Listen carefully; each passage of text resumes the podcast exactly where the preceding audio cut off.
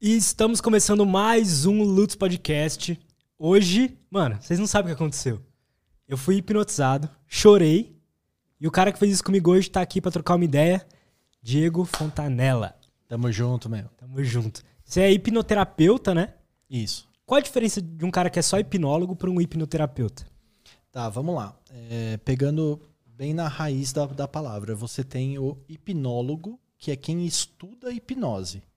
Então, por exemplo, o cara pode pegar e estudar a fundo a hipnose, conhecer os hipnoterapeutas, os hipnotistas do passado e nunca hipnotizar ninguém. Esse é o hipnólogo. Uhum. Aí existe o hipnotista, que é quem hipnotiza. Então, Entendi. tá? Então o hipnotista hipnotiza pessoas.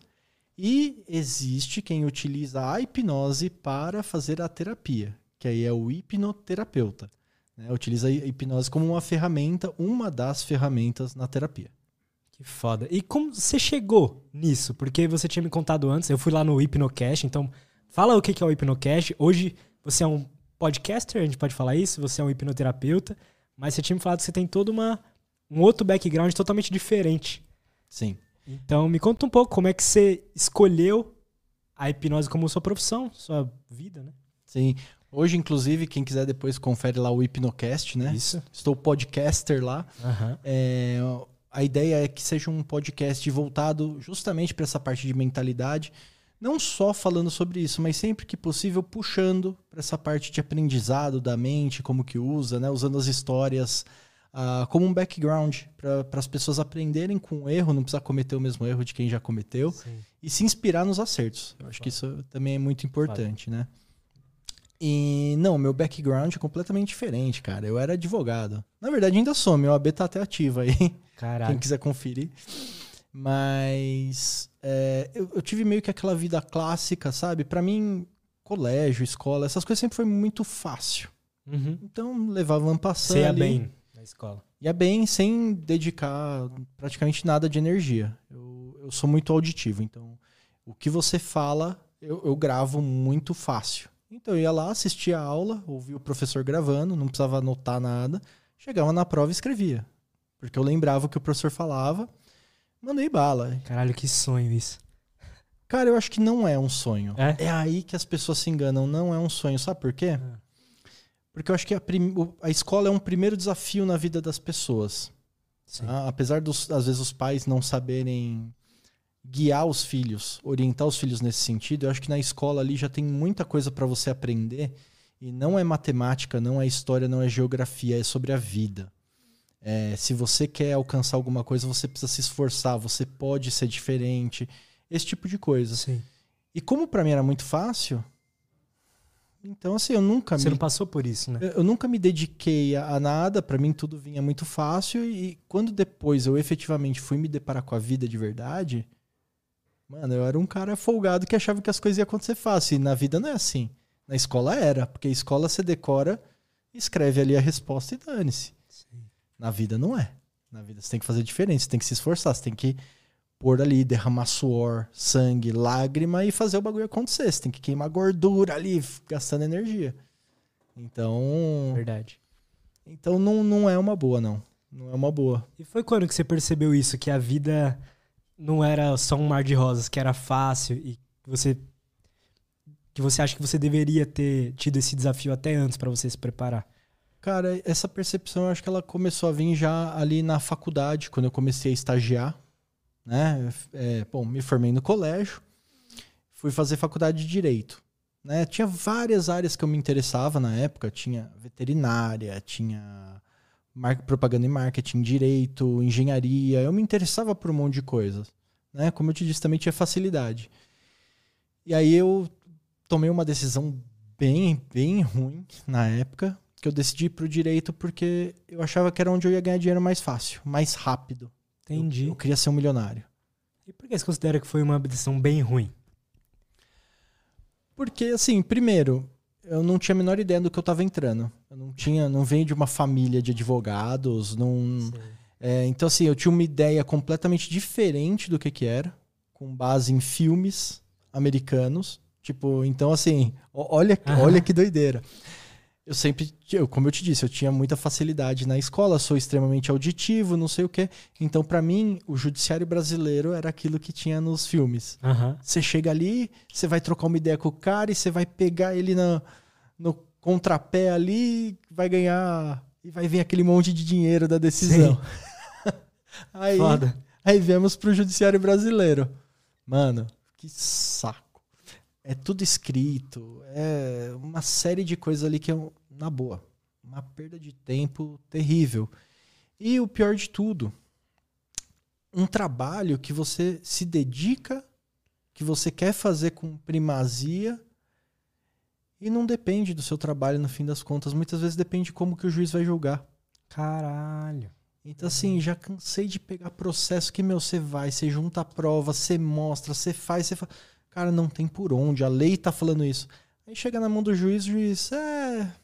Dane-se. É isso aqui, ó. Nossa, entendi a frustração. E- Entendeu? E assim, é claro, já tive decisões completamente erradas que beneficiaram meus clientes também. Entendeu? Então, não é que eu vou falar que é só contra. Não, é pros dois lados. Sim. Mas como eu tinha um senso de justiça e de certo muito apurado, então não era onde eu tinha que estar, entendeu? Sim, acaba virando um jogo injusto, né? Exatamente. Então não era onde eu queria estar. É, com o tempo isso foi massacrando a minha alma, entende? Isso foi massacrando sua alma, mas isso já durante a faculdade ou só depois que você foi exercer mais a profissão? Durante a faculdade teve um período difícil, sim, principalmente ali no terceiro ano da faculdade, mas acho que foi mais mesmo na prática ali, ah, tanto nos escritórios que eu atuava e depois no meu próprio escritório, né? Eu cheguei a ter um escritório próprio bem no centro de São Paulo, ali do lado do Ah, Fórum Central. Que da hora. É, Ou não tão da hora, né? Porque você não gostava. é, eu acho que talvez para quem não se importe muito ou tenha outros subterfúgios, beleza, mas para mim era uma dificuldade tremenda em aceitar essa realidade. Pode crer. E quando que a hipnose. A gente tinha conversado em off aqui bastante já. Você tinha me falado que, pô, você pa- passou por um período de depressão, um período difícil na sua vida. Você tinha me falado que a hipnose, a hipnoterapia te ajudou nisso. Foi É. nesse momento que você que ela entrou na sua vida mesmo ou já foi antes? Como foi Na isso? verdade, é muito boa essa pergunta. É, eu já cheguei a comentar aqui é, na internet algumas vezes, mas essa pergunta que você fez agora me fez perceber o seguinte: talvez tenha uma parte que eu não tenha mostrado ainda, que eu não tenha explicado, e por isso talvez não faça. é, não traga a profundidade necessária para esse assunto. Tá? Certo. Porque sim, é, eu estava no meu escritório um belo dia, tive um surto ali de ansiedade com depressão, com pensamento suicida. Só ficava na minha cabeça assim, ó, não faz sentido, não faz sentido, nada disso faz sentido. E aí meu sócio me acalmou e tudo mais, e aí eu fui buscar efetivamente algo para me ajudar, que foi aonde ali depois eu encontrei a hipnose. Contudo, é, o que, que as pessoas. Às vezes falta essa explicação. E aí, que, aqui com mais tempo é legal que dá para falar sobre isso. Vambora, tempo é infinito. A minha depressão, ela começou muito antes na minha vida. Muito antes de colégio, muito antes de ensino fundamental e é, muito antes do direito, tá? É, a minha primeira lembrança, assim, em relação à depressão, cara, eu devia ter uns 6, 7 anos de idade, chorando à noite na cama, assim, pedindo pra Deus que eu não queria acordar mais. Caralho. Então, com o tempo, isso vai se desenvolvendo e, e vai sendo levado. E ali no escritório foi um, um momento onde isso veio muito forte. E que aí foi o momento do meu basta, que eu falei, não, eu não posso mais viver essa realidade. Tem, tem que ter alguma coisa que me ajude. Porque não é possível que todas as pessoas finjam ser felizes como eu finjo. É, Aham. por- porque é uma coisa muito doida. É, a nossa realidade, ela não é de fora para dentro, ela é de dentro para fora. Então, eu tinha me convencido que todo mundo sofria, igual eu sofria, mas que socialmente você mete um sorriso no rosto e continua ali, né? Levando Sim. a vida, embarrigando e tudo mais. E aí foi um momento que, tipo, não é possível. Não é possível, porque senão ia estar todo mundo pulando a janela igual eu queria pular aqui. Entendi. Então aí você percebeu que não era algo normal, né? Exatamente. Eu, eu percebi que assim, era eu me convencendo que aquilo era para todo mundo. E que não é. E esse, e esse convencimento, pasme, depois estudando sobre a mente, entendendo, esse convencimento ele acontece com todo mundo, até para coisas diferentes, tá? Então, vou te dar um exemplo bobo. Chega um cara aqui que é ladrão. Aí o cara pega e rouba essa estátua aqui. Na cabeça dele, todo mundo na situação dele faria a mesma coisa. Então existe essa, né? essa justificativa coletiva, entendeu? Aham. E aí, nessa. Depois que rolou esse surto seu. Aí rolou esse surto, né? Aham. Meu, meu sócio na época foi lá, me acalmou. Aí eu comecei a pesquisar é, por psicólogo online. Entendi. Psicólogo online. Eu, tava, eu comecei a buscar ajuda, né? Não encontrei, mas aí, graças aos algoritmos do Facebook e tudo mais, me apareceu um curso, um curso de mentalismo, na verdade, Sim. na época.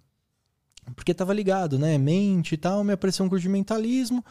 Aí eu falei, ah, cara, eu quero fazer isso aqui, eu quero sair um pouco dessa realidade do direito, eu quero conhecer mais coisas.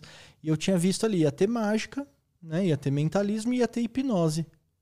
E aí? Ah, Caralho. E aí, como a maioria das pessoas, eu olhei para aquilo e falei: será que é verdade isso? Não é possível. Eu sempre achei que fosse enganação. Os caras iam lá na TV, fazia aquele teatrinho, né? Vou fazer esse curso aqui para entender o que, que é.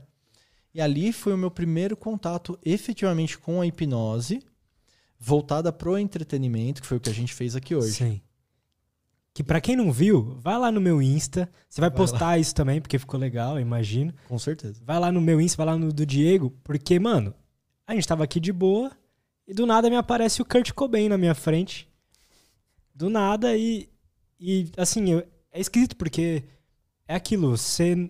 Eu já acreditava em hipnose, pelas coisas que eu vejo outros, outras pessoas falando, eu já acreditava, mas é, é muito incrível quando você experimenta a coisa mesmo, né? É doido, é doido demais. E, e é aquilo, na verdade, a pessoa não precisa nem acreditar, tá? Se tiver alguém assistindo que não acredita, só vai lá e faz. Tenha a experiência, porque você não precisa acreditar. Você precisa querer e seguir as instruções. É. Mas a, a gente chega lá. Então, aí eu tive esse primeiro contato, Foda. esse curso de mentalismo.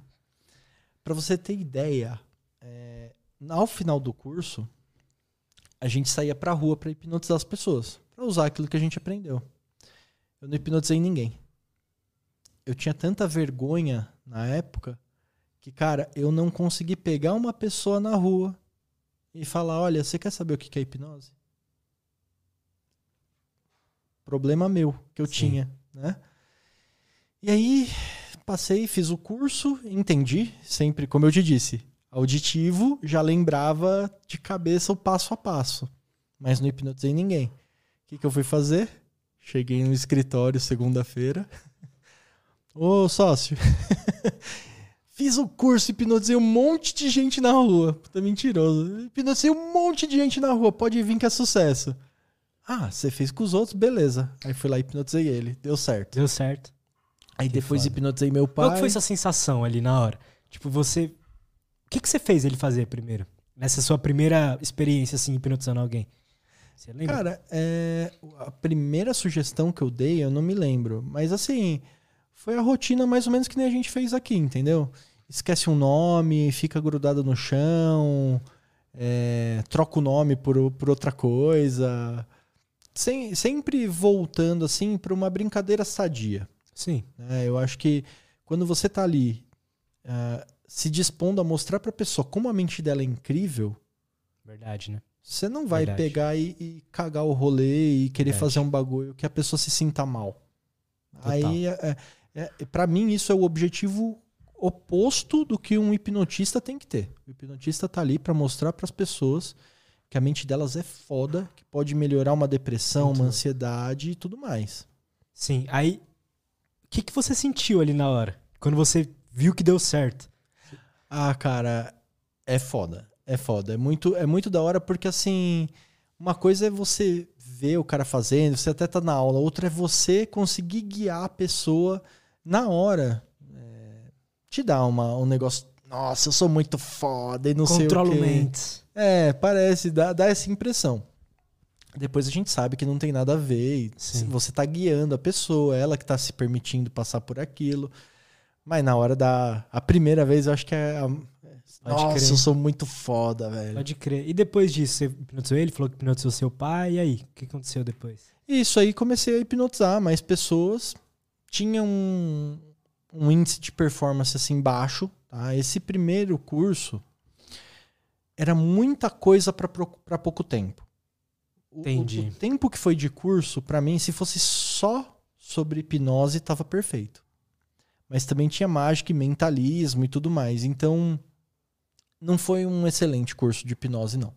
Não foi. Entendi. Mas aí, esse meu sócio, que eu hipnotizei e tudo mais, ele falou: Puta, cara, você que curte hipnose, vê esse maluco aqui. Pum. Aí ele me apresentou pro canal do Pyong Lee na época. Legal. E aí ali, na época ele tava soltando um e-book, tava fazendo um curso online também, aí eu participei dessa primeira turma online. Foi onde Aham. eu lapidei toda a parte da, da hipnose de entretenimento, né? E aí já direcionando também para ir fazer o curso de hipnoterapia. Hum. Aí, ali eu já estava bem decidido a largar o escritório, largar o direito e ajudar as pessoas com a hipnoterapia. Nisso você já tinha feito al- alguma auto-hipnose com você mesmo pra melhorar a sua autoconfiança ou algo do tipo? Ou ainda não tinha rolado algo, do, algo Cara, isso com você? Já, já. Ah, Aí é? nessa época, cara, eu já hipnotizava na rua, assim, grupos de estranhos, tá? Então eu já tinha, é, acho que não totalmente vencido a parte da, da timidez, Aham. mas já tinha iniciado ali um processo, já estava bem melhor, né? Conectando com pessoas, sa- sabendo conversar, entendendo que, que no fundo, no fundo, cara, pessoas são só pessoas, não, não tem nada demais. Quando a gente é tímido, né, a gente coloca todo mundo meio que num pedestal, a gente se sente menos. Verdade, né? E aí eu percebi que não tinha nada demais. E outra, naturalmente eu me tornei uma pessoa interessante. Porque quando eu falo em hipnose, todo mundo quer saber, todo mundo quer parar pra me ouvir, todo mundo quer tirar dúvida. Isso é foda, né? É porque é uma coisa que a gente vê e acha muito interessante, querendo ou não. Mesmo as pessoas que não acreditam, elas olham, com certeza, elas, elas olham já com caralho. Se for verdade, é muito foda. Só existe um tipo de pessoa que assim não vai querer nem puxar assunto sobre isso que vai querer fugir, Qual? que é quem realmente tem medo, Medo. medo. Ou acha que tá É ligado um preconceito, a... né? Isso. É, a- acha que às vezes tá ligado a, Magia. a magia, demônio, a não sei o que, Saquei. né? Ou que assistiu o filme e realmente acreditou que o filme estava falando a verdade, que você fica sob controle da outra pessoa e não tem jeito. Então essas pessoas às vezes fazem uma, uma piadinha, aquele passivo-agressivo, né? Faz a piadinha e fica de lado. Sei. E tá tudo bem. Eu respeito também. Uma coisa que eu aprendi muito é respeite a dor das pessoas. É uma pena, ela não vai aprender algo que pode mudar a vida dela, mas tudo tem o seu momento. Agora, pra todo o resto, velho, galera quer saber. Sim. Galera quer saber e aí eu conecto muito fácil. Eu, eu me Total. torno o centro das atenções por um momento ali. Sabendo utilizar isso é sucesso.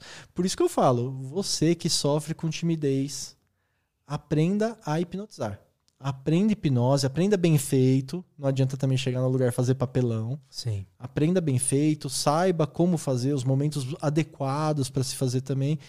E você vai começar a conectar com pessoas de uma maneira assim absurda. Que fo- E como que é o processo pra alguém aprender hipnose? né? Você tem um curso também, né? Tenho. Tem um curso, mas aí você pode falar sobre ele também, mas qual o processo de alguém, por exemplo, eu, Luiz, que, pô, não tenho conhecimento zero de hipnose, eu só acho muito foda. Como que eu posso aprender isso? Qual o processo? Quanto tempo leva mais ou menos?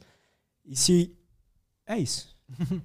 Cara, assim, ó, um curso de hipnose de entretenimento, tá? Aham. Igual a gente fez aqui hoje. Sim. Você vai aprender a hipnotizar, mas a gente não vai adentrar em nada de terapia, Legal. nada mais profundo. Mas pra você aprender a hipnotizar, sucesso, assim, tá?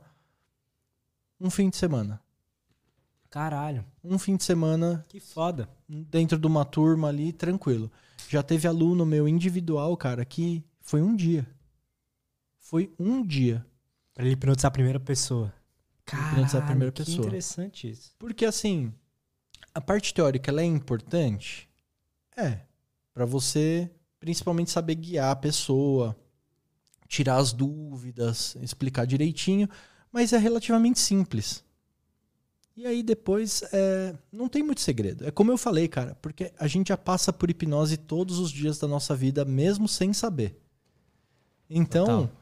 O que você está fazendo, na verdade, você está pegando alguns elementos que você vai utilizar para guiar a pessoa por um processo que já é natural para ela. Ela já passa todo dia. É o que eu falei, é como assistir um filme.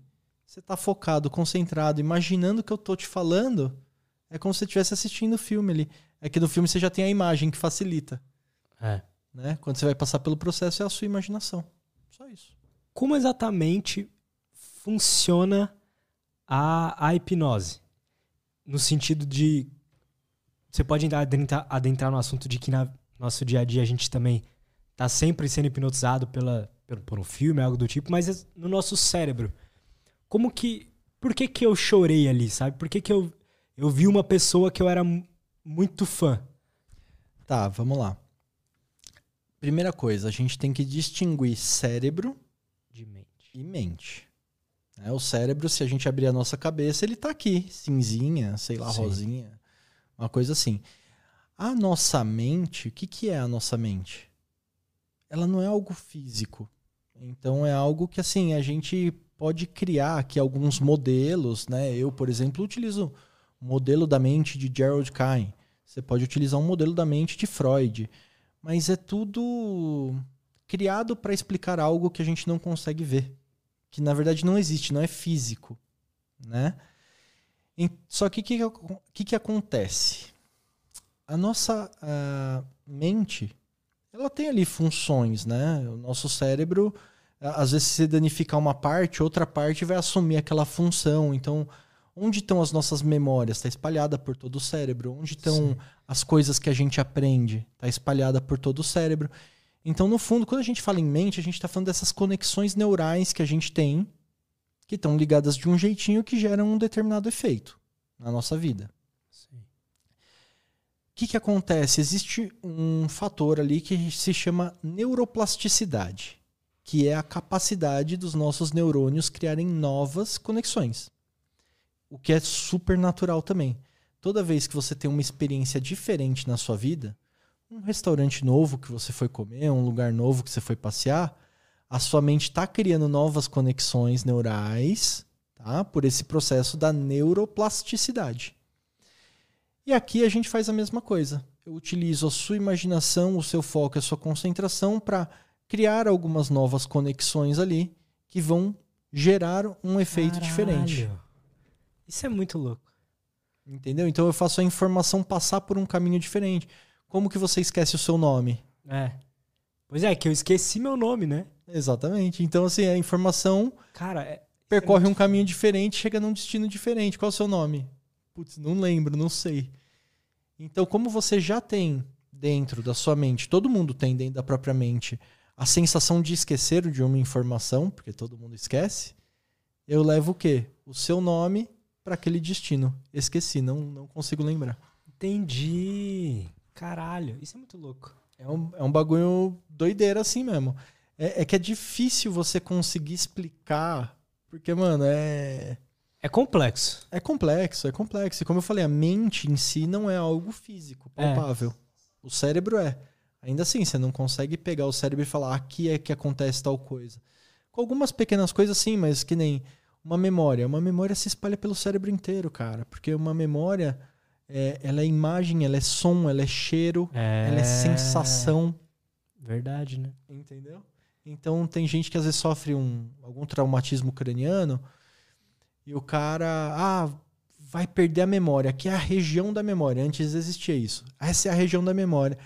E aí, tipo, o cara lembrava daquilo. Aí começaram a pô, mas como que o cara lembra?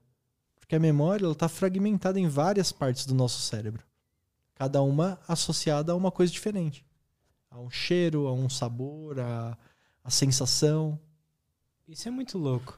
E você tinha falado que você se baseia em um modelo de mente de um cara específico. Como que é? Gerald Cain. Qual que é a diferença do dele pro de Freud? O Freud, vê se eu tô certo, que é aquela parada do id, ego superego.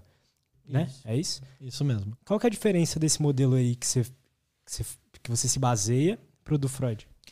Cara, o que eu percebo assim é o seguinte: cada um montou o modelo voltado para aquilo que queria explicar para o cliente ou para o público final, entendeu? Entendi. Então o Freud criou ali o id, o ego e o superego, né? É, um quer só fazer aquilo que é instintivo, aí vem o outro de fora e fala que não e não sei o quê. E no modelo da mente do Gerald Kine, o que, que ele separa? Ah, ó, existe a mente inconsciente, subconsciente e consciente. A inconsciente tem essas funções, a subconsciente tem essas funções e é onde estão as nossas programações que a gente vai atingir com a hipnose, e a consciente tem essas funções. Como eu te disse, isso é só um modelo.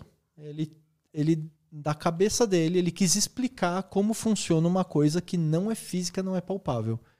Então, assim, no fundo, no fundo, se você quiser chamar de mente abacaxi, mente cebola, tanto faz, porque não é algo físico que você consegue realmente identificar. Mas de qualquer forma, há um mapeamento, né, nesse sentido. De, por exemplo, quando que a gente está utilizando a mente consciente ou subconsciente? Não. Não, não há. Por quê? Porque no fim das contas, o modelo ele é feito para querer te explicar mais ou menos como as coisas funcionam. Mas a, a, a primeira coisa, quando eu vou explicar o modelo para alguém, por exemplo, na minha clínica, a primeira coisa que eu falo para a pessoa, eu vou separar aqui em três mentes diferentes, mas eu quero que você entenda. A nossa mente é uma coisa só, onde tudo funciona ao mesmo tempo. Então não existe isso de, ah, vai ligar o subconsciente, desliga o consciente. Não existe. Tudo está funcionando aí ao mesmo tempo. Interessante.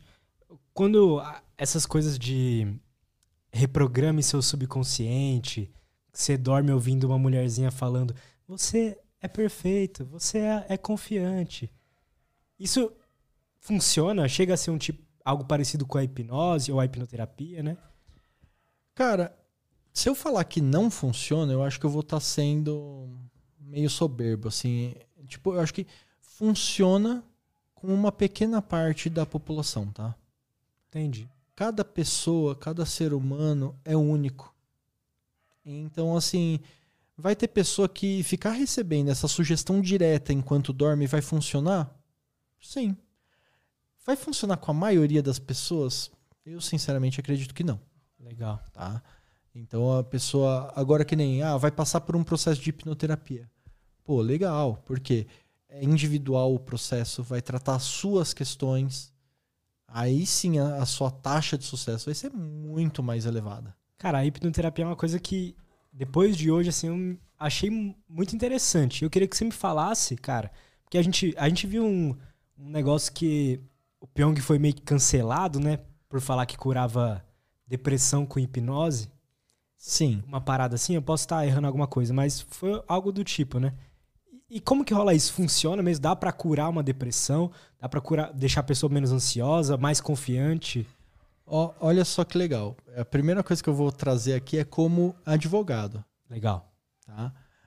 Quando você usa o termo cura, você pode ser enquadrado no crime de curandeirismo. Hum, Então a gente tem que tomar cuidado Legal. aí com as palavras. pode tá? crer. É, Ah, ah, Diego, vai bater a polícia aí, ah, curandeirismo. Não, não mas É verdade, faz sentido. a gente tem que tomar um, um certo cuidado. Só Nem o quem, psicólogo, o psiquiatra fala nisso, né? só quem pode falar em cura é médico. Legal. Aquelas coisas, né? Sim. Então, assim, a hipnose, a hipnoterapia ajuda a tratar a depressão? Cara, com certeza, tratou a minha. É? Como que foi o seu processo de tratamento? O seu pessoal? O meu pessoal, o Sim. que, que acontece? Quando a gente fala em depressão, em ansiedade, em síndrome do pânico, em fobia, a gente está falando em sintoma. Tá? Então, eu acho que é é importante fazer essa distinção. É um sintoma. A depressão não é o problema em si. Ela é só o sintoma. Lembra que eu te falei que ah, a gente tem as nossas conexões neurais? Sim. E aí, para você esquecer o nome, eu fiz uma conexão nova que levou. Qual é o meu nome? Esqueci? Sim. Então, nós temos essas conexões neurais na nossa, no nosso cérebro físico. Sim. Então, eu tinha uma conexão ali neural, uma rede neural toda, que fazia com que a informação percorresse e chegasse num lugar onde eu me sentia triste, Me sentia depressivo porque de alguma forma minha mente entendeu que eu me sentir assim me protegeria. Sim. Tá? É sempre uma proteção. Então isso é um sintoma. O que, que existe por trás, antes desse sintoma? É uma emoção. Uma emoção gerou essa programação que chega nesse local, entendeu? Então a gente descobre a emoção, em que momentos ela aconteceu na nossa vida, ressignifica, reeduca a mente para que isso não aconteça mais. Então, quando eu falei para você que a, a, minha depressão apareceu lá, eu tinha 6, 7 anos, eu estava na cama, chorando à noite, pedindo para Deus me levar, como que eu lembro disso? Eu lembro disso por causa da terapia. Antes disso eu não lembrava. Causa da hipnoterapia. Da hipnoterapia. Exatamente. Então a gente trabalha regressão, por exemplo. Porque a emoção que gerou minha depressão, ela estava naquele momento ali. Como é que funciona a regressão? Porque é meio que você lembrar de uma coisa que você não lembra, né? Tipo isso. Não necessariamente que você não lembra. Você vai lembrar e, claro, sentir a emoção que você estava sentindo naquele momento. Mas, cara, é, o processo é bem parecido com o que a gente fez aqui de entretenimento, tá? Você não sai de si, você. Uhum. Ah, agora realmente ele acha que é uma criança de 5 anos de idade e vai ficar preso naquilo. Não, não. Você sabe que você é o adulto, você sabe aonde você está, você sabe exatamente o porquê você está passando por aquela experiência, né? Que, que você está querendo melhorar de algo. Então, Sim. não é, mais uma vez, não é aquelas coisas tipo que filme mostra e que Sim. parece ser um bagulho aterrorizador. Sim. Inclusive, eu acho um crime isso, velho, porque é uma ferramenta que está aí que pode ajudar tanta Ué, gente. Pois é. E o cinema tá cagando, né? Eles querem vender bilhete e as pessoas deixam de ter um contato com algo que pode salvar vidas. É, é aí que entra a questão. Pode salvar vidas, velho. No começo da pandemia, uhum. devia estar uns dois, três meses de pandemia. Uma moça no meu prédio pulou da janela, se matou. Putz. E se ela tivesse sido alcançada por uma informação melhor, algo que realmente podia ajudá-la? Né? Então. Total. Mas também existe um tipo de depressão que é aquela puramente é um distúrbio neuroquímico, né? Que a pessoa às vezes não produz serotonina o suficiente e isso tudo mais. Então, e aí, o que que acontece? Uh, beleza, seu cérebro não está produzindo serotonina normalmente. Sim. Por que, que ele não está produzindo? Sim, aí pode ser algo é uma mental, mas também pode ser algo químico, não pode? Tipo, sim. Às vezes... Agora, sim, se é uma deficiência física dele, pô, a glândula que, que excreta serotonina no seu cérebro, sei lá, ela é menor. Uhum. Ela tinha que estar tá secretando não sei quantos gramas e está secretando muito menos. Beleza, isso é identificável, né? Sim. Isso pode ser suprido com remédio. Sim. E bora, é. manda bala. Agora, se tá tudo normal, de onde que vem o problema? Ela tem um tamanho normal e ela estava produzindo normalmente até ontem. Hoje parou, começou sua depressão. Na sua visão, como um hipnoterapeuta e um estudante de mentes, o que, que é essa depressão? Esquecendo essa parte química que eu falei, o que, que é essa depressão que, pô, de um dia para o outro você não tá mais legal? É uma proteção. É uma proteção que a sua mente cria Uh, e como que eu posso explicar melhor? Vamos lá. A nossa mente, ela protege a gente do jeito que ela consegue e não do jeito que a gente quer. Então, por exemplo, você sofreu bullying quando era criança. Aí passa mais um tempo, acontece outro fato na sua vida, sua mina te deixou quando você era adolescente. E vão acontecendo essas coisas. Aí a sua mente fala: "Mano, eu não quero que o Lutz fique triste, assim, eu não quero que ele passe por isso. Então eu preciso que ele pare de sair na rua, eu preciso que ele pare de interagir com as pessoas. Porque Fazer aí, coisas novas. Porque aí ele não vai se arriscar e não vai se frustrar desse jeito. Caralho. E aí vem a depressão, aí você não sai de casa, você não interage. Pô, mas isso faz mal mal pra pessoa. Faz, mas você tem que entender que a mente ela vai te proteger do jeito que ela pode, não do jeito que você quer. Ou no jeito ideal, né? Cara, eu vou te contar. Uh, isso é muito, muito doido. Você já assistiu aquele. Aqueles episódios que tem do não sei o que lá do peso? Que é, que é aquelas Ah, pessoas de 300... Peso mortal. Quilos mortais. Quilos mortais. Quilos mortais. Mano, eu era viciado nisso. O que, que a maior parte daquelas pessoas tem em comum? Pra não falar 100%. Todas sofreram abuso quando era criança. É. Pode pegar lá os episódios e presta atenção nisso. Nem todos vão falar ali no programa, mas vira e mexe aparece. Abuso na infância. Às vezes o abuso nem é físico necessariamente, né? Nem é físico necessariamente. Mas aí, que, como que a mente protege essas pessoas? Faz ela se tornar não... é, Atrativa. Não atraente dentro do padrão social que a gente vive. Então come, come, come, ganha peso, fica enorme, Caralho. porque aí a ah, não vai vir o homem, não vai vir a mulher e passar a mão indevidamente em você. A sua mente te protege desse jeito, como ela pode, não como você quer. A sua mente não vai falar, mete uma arma na cinta, se alguém abusar de você, você mete um- uma bala na cabeça. Sim, Entendeu? entendi. Eu acho que quando a gente usa esse exemplo, eu Ah, acho que fica, Interessante, fica é. melhor, porque aí é algo físico que você consegue enxergar. Legal isso. né? Então, a, a depressão é a mesma coisa, a ansiedade é a mesma coisa, é uma forma de defesa que a sua mente cria. Só que é aquilo, acaba te atrapalhando e, e você tem como mudar isso, principalmente depois de adulto. É que nunca começa depois de adulto, entendeu? Que nem chega o cara às vezes no meu consultório, 50 anos. Aham. Diego, tô com depressão porque minha mulher me deixou. Aham. Tá, beleza. Isso aí pode ter sido a gotinha d'água que transbordou Gotinha o copo, cara, mas essa emoção, a emoção que tá por trás dessa depressão, tá lá atrás. A gente vai buscar e vai ressignificar passo a passo. Quanto tempo. Acho que isso deve mudar de pessoa pra pessoa, mas você pode explicar melhor. Quanto tempo. Quanto dura uma sessão de hipnoterapia? E se são várias sessões, por exemplo, um cara desse. Então vamos lá. O cara chega lá com 35 anos, ele já foi abandonado três vezes. E aí, esse cara chega lá e fala: Puta, tô em depressão, preciso me tratar, ou preciso parar de me sentir mal porque eu fui abandonado.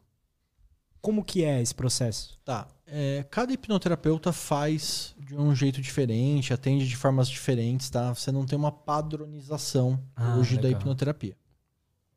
Como que eu faço? Primeira coisa, eu gosto de marcar uma avaliação com a pessoa.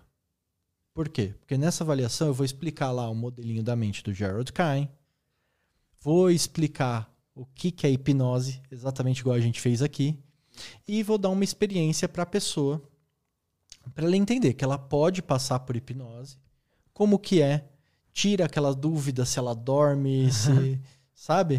Pra ela entender mesmo como que é. Então, que nem, você passou pela experiência aqui hoje. Cara, você tá prontíssimo pra hipnoterapia. Legal. Entendeu? Aham. Então, eu gosto de fazer essa avaliação até para eu entender é se a legal. pessoa tá pronta. Eu não quero vender uma coisa que não te serve, Sim. tá? Passou essa avaliação, a pessoa tá pronta, beleza. Terapia. Eu gosto de fechar um pacote de três sessões. Ai, mas Diego, três sessões é muito pouco. Cara, é mais do que suficiente. Ah, é? Tá? É. Vezes a gente tá sessão- acostumado a, ver a terapia do psicólogo. É, né? 10 anos. Cara, esses dias eu conheci uma moça que falou que tava 25 anos fazendo terapia. Aí não tá funcionando. Eu né? fiquei, eu fiquei doido. Eu falei, não é possível. Ah, não, mas é que mudou de terapeuta. Mas não é possível, cadê o resultado? As coisas precisam ter resultado. Terapia tem que acabar, É, terapia tem que acabar. né? Minha visão, respeito. Quem pensa o contrário, mas assim, sei lá, eu acho meio sacanagem, tá ligado? Sei. Então, três sessões. Primeira sessão, eu sempre separo duas horas, porque é a primeira, é onde tende a aparecer mais coisas ali, a- além da gente resolver as questões pontuais ligadas ao que a pessoa quer mudar na vida dela, tem um outro tipo de suporte que eu trago, auto-perdão, mais voltado também para o autoconhecimento, então duas horas. As outras duas sessões, uma hora cada uma. O que, que acontece? Como a gente está indo na raiz do problema, Cara, muitos e muitos clientes têm a primeira sessão, resolve.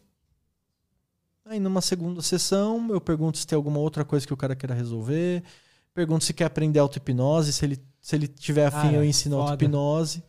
Entendeu? Ah, mas todos são assim? Não. Às vezes tem uns que viram e falam: olha, Diego, melhorou 40%, 50%. Ótimo, já tá sentindo a melhora? Com certeza. Plau, vamos trazer o 100% para casa. E assim, acho que uma vez, uma vez, teve uma cliente que, cara, ali tava tenso a coisa. Muito, muito, muito tenso. Que era uma mistura de várias emoções e, tipo, desde criança ela- chegava a ouvir dos pais coisas terríveis, entendeu? E, e aquilo grudou nela, tava tão forte que aí eu Tipo o passei... quê? Pode falar? Cara, é que assim, Sem revelar Parece besta. lógico. Parece besta.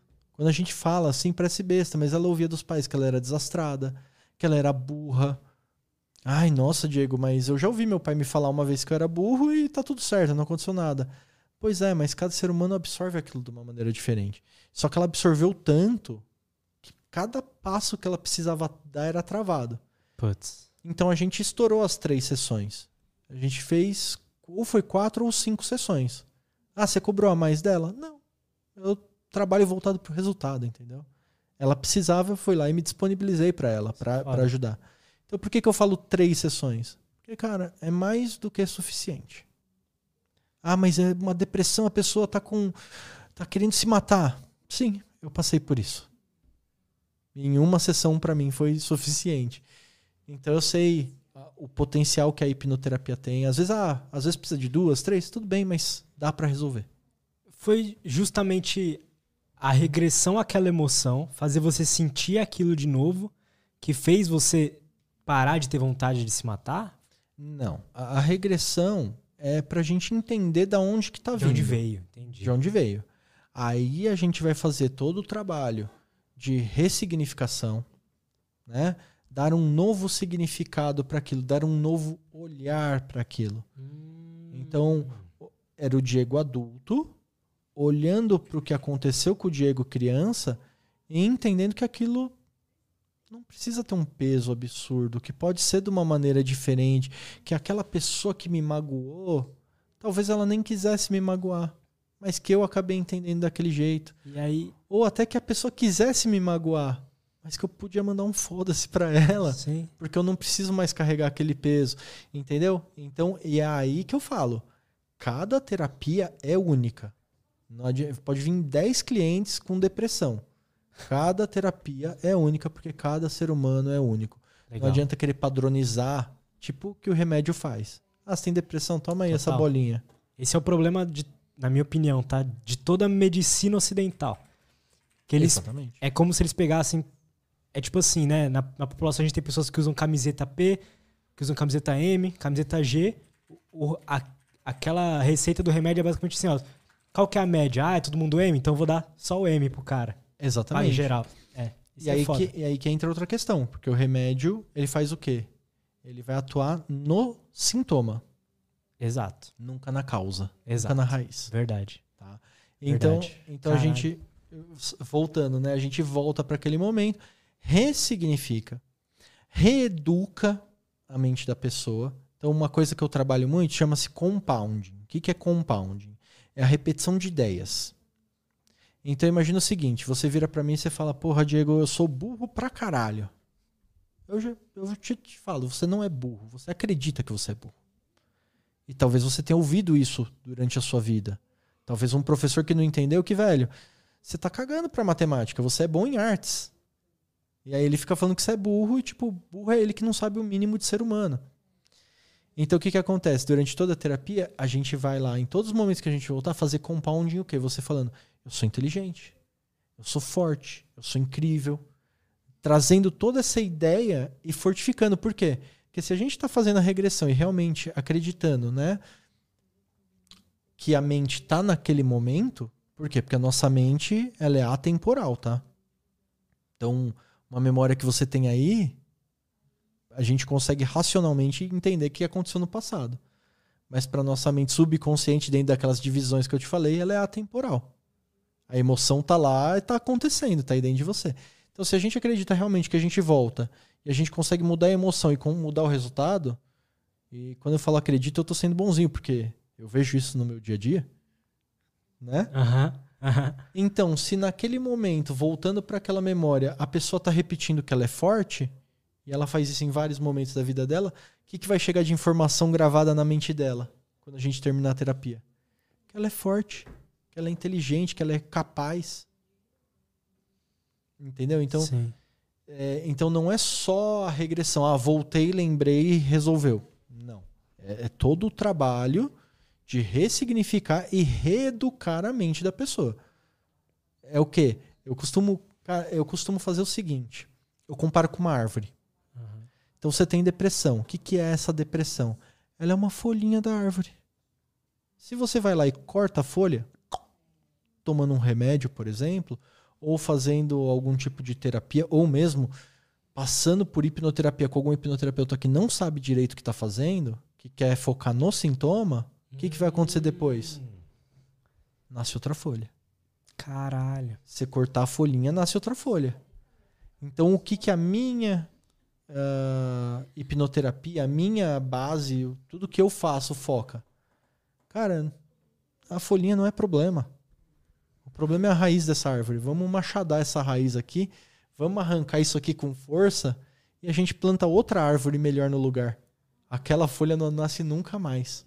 Entendeu? Sim. E eu... a, gente, planta árvore melhor. A gente não deixa só vazio o terreno para ver Sim. o que, que cai ali de semente. Não, a gente planta a árvore que a gente quer. É aí que está o grande detalhe. E aí, esse plantar a árvore que você quer é o significado que você dá àquela, àquela emoção que fez você ter aquele sintoma. É, exatamente. Na verdade, a, a emoção ela vai mudar. Você vai trocar a emoção. A gente vai tirar aquela emoção negativa e colocar uma emoção melhor no lugar. E aí isso vem. Eu, vejo, eu vi você falando várias vezes hoje sobre perdão, mas tem muito a ver com isso? Cara, perdão é. Na minha concepção, tá? Mas para mim, perdão é a ferramenta mais importante que você tem para realmente mover a sua vida. Cara, legal você falar isso, porque a gente vê muito, né? no Insta, enfim, qualquer lugar, as pessoas falando de perdão. Às vezes a gente não vê a, a real significância disso, né? Mais profunda. Vamos fazer o seguinte, cara. Ó, vou trazer para você o que, que é realmente o perdão. Sim. Né? Primeiro, da onde que vem essa confusão? Olha só que doideira. Quando a gente fala em perdão, o primeiro impulso que a pessoa tem é querer rejeitar. Porque ela fala assim, mano, perdão, quem perdoa é Deus, né? Já viu os caras falando Sim. assim? Ah, perdão, imagina, o cara veio, me ferrou, eu ainda vou perdoar, eu não sou trouxa. Uhum. Existe essa confusão. Por quê? Porque se você pegar no dicionário, é isso que a gente tem. Perdão, alguém foi lá, cagou na sua vida, e você vai liberar ele de uma pena, de uma penalidade. Não é isso. Não é isso. Talvez isso seja juridicamente, seja isso. Juridicamente é isso. Uhum. Tá? No dicionário, né? Nas no, letrinhas. No dicionário, na lei, Agora, quando a gente vai trazer para nossa vida, é necessário a gente lembrar o seguinte: perdoar não significa que você concorda, que você aceita ou que você vá deixar que a pessoa faça isso de novo com você. Perdoar significa apenas e tão somente que a dor que a pessoa trouxe para sua vida, você vai deixar ir embora. Caralho. Por que, que eu falo isso?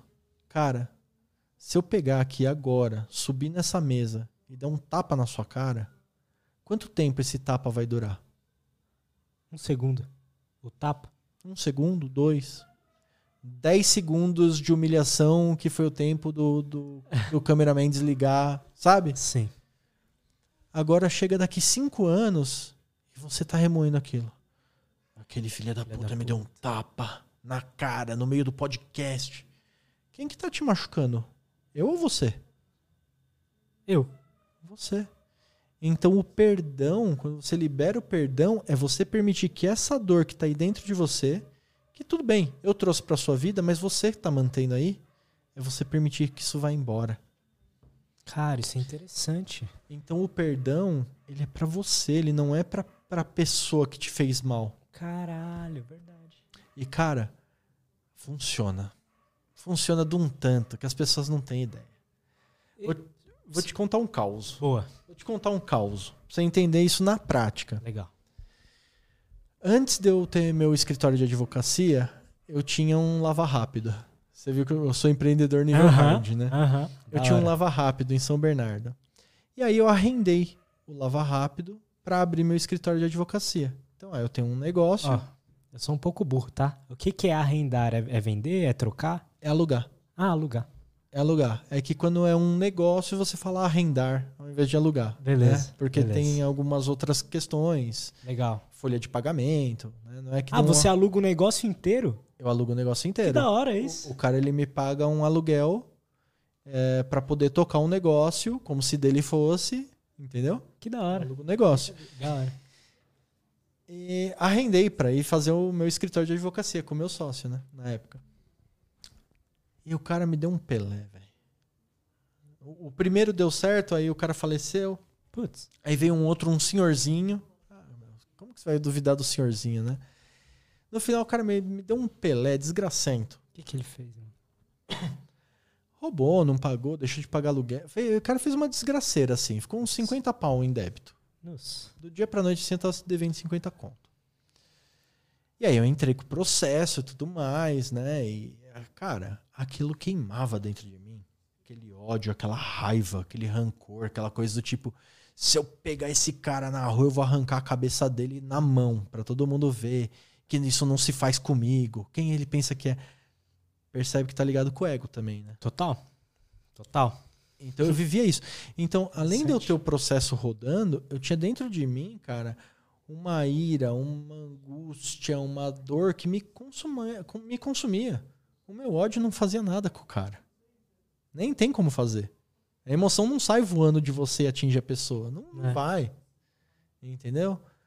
E aí, quando depois, alguns anos depois, eu conheci a hipnose, fui me aprofundando, eu perdoei. Então hoje eu tenho o processo está rolando. O processo está rolando. A casa dele lá vai para leilão para me pagar. E tá tudo bem. É. Ah, Diego, você não odeia, mas ele. Não. Ah, mas te causa alguma dor isso tudo que ele fez? Não, não me causa mais dor. Mas por que, que você não tira o processo então? Porque eu não preciso.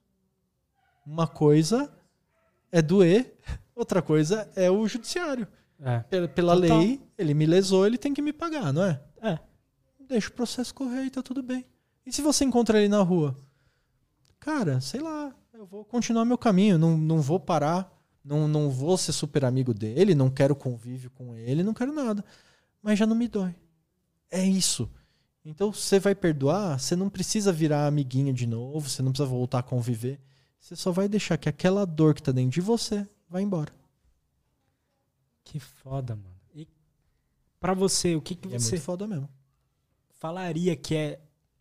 Porque é fácil falar, né? O perdão é isso, isso, isso. Mas qual que é o processo pra você conseguir perdoar alguém?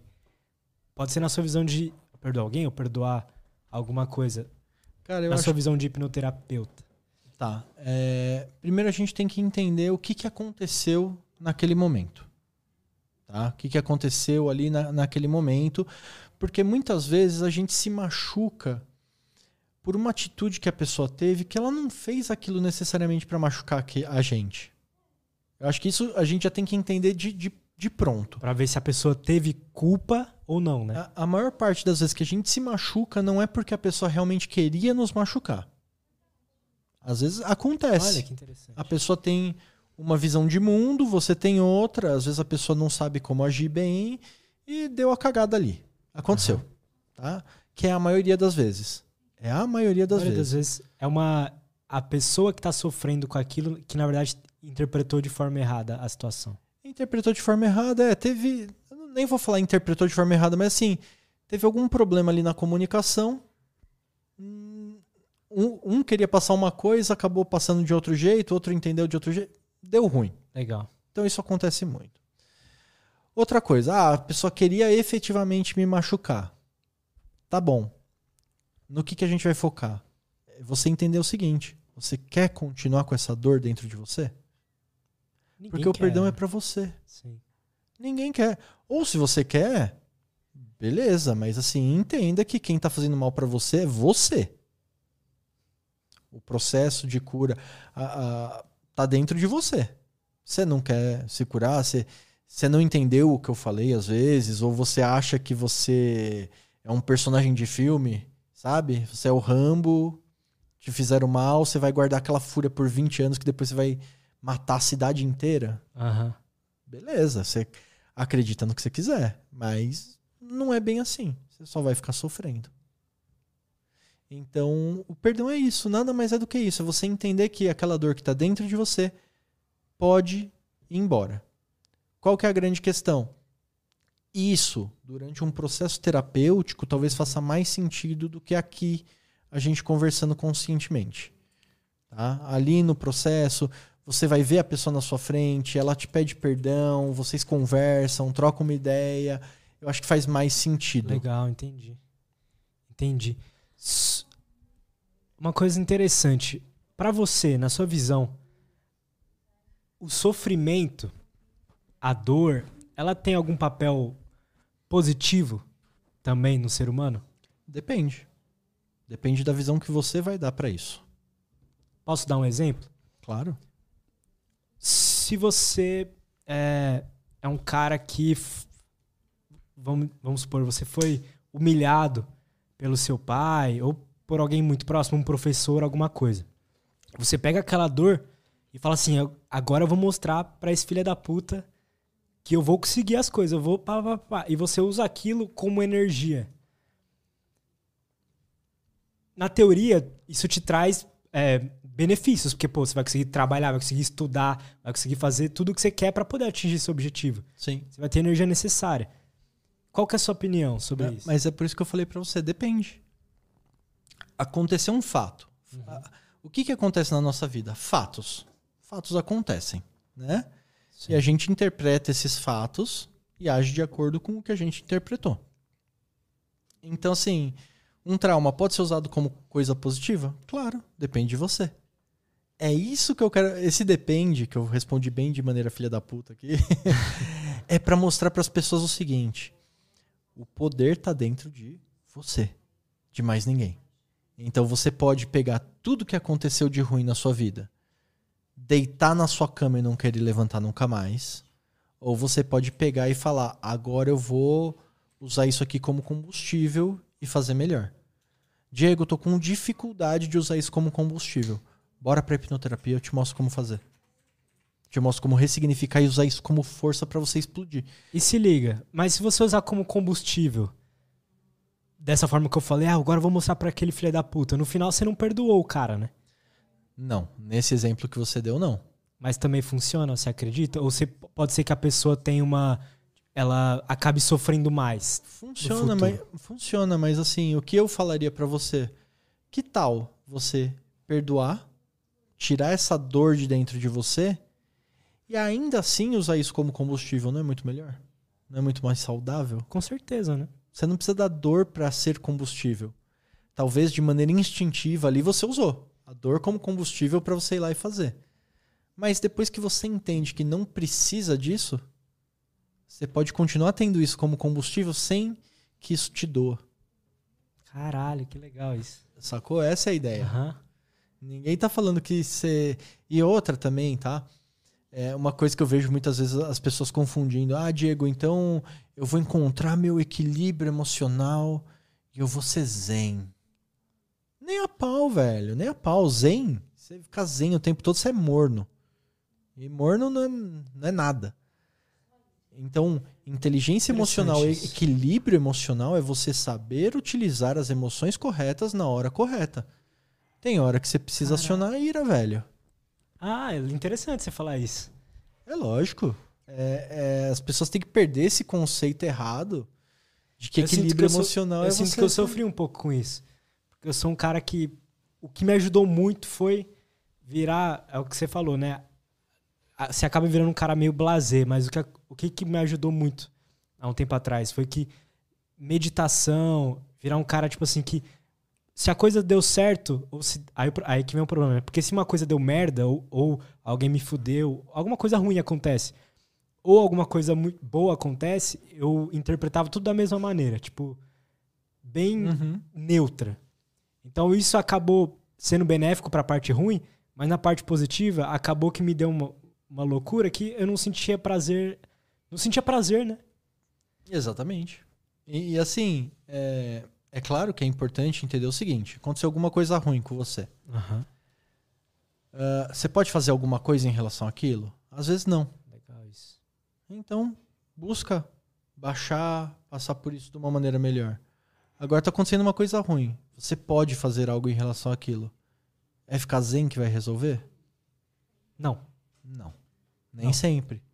Nem sempre. Então, assim, eu vou dar um, exemplo bem, bem esdrúxulo, mas eu acho que é, é legal para as pessoas conseguirem ver isso de, de maneira clara. Cara, eu tô andando com a minha noiva na rua, chega algum cara ali e, e vai fazer um mal para ela. O que, que é o equilíbrio emocional nessa hora? Você dá um soco na cara dele. É eu pegar e impedir o cara Exato. de fazer algo que vai Cara, prejudicar legal. minha noiva. Sim. É agressividade, é ira, é tudo. É masculinidade no, no ápice ali. Vamos resolver a parada. Sim.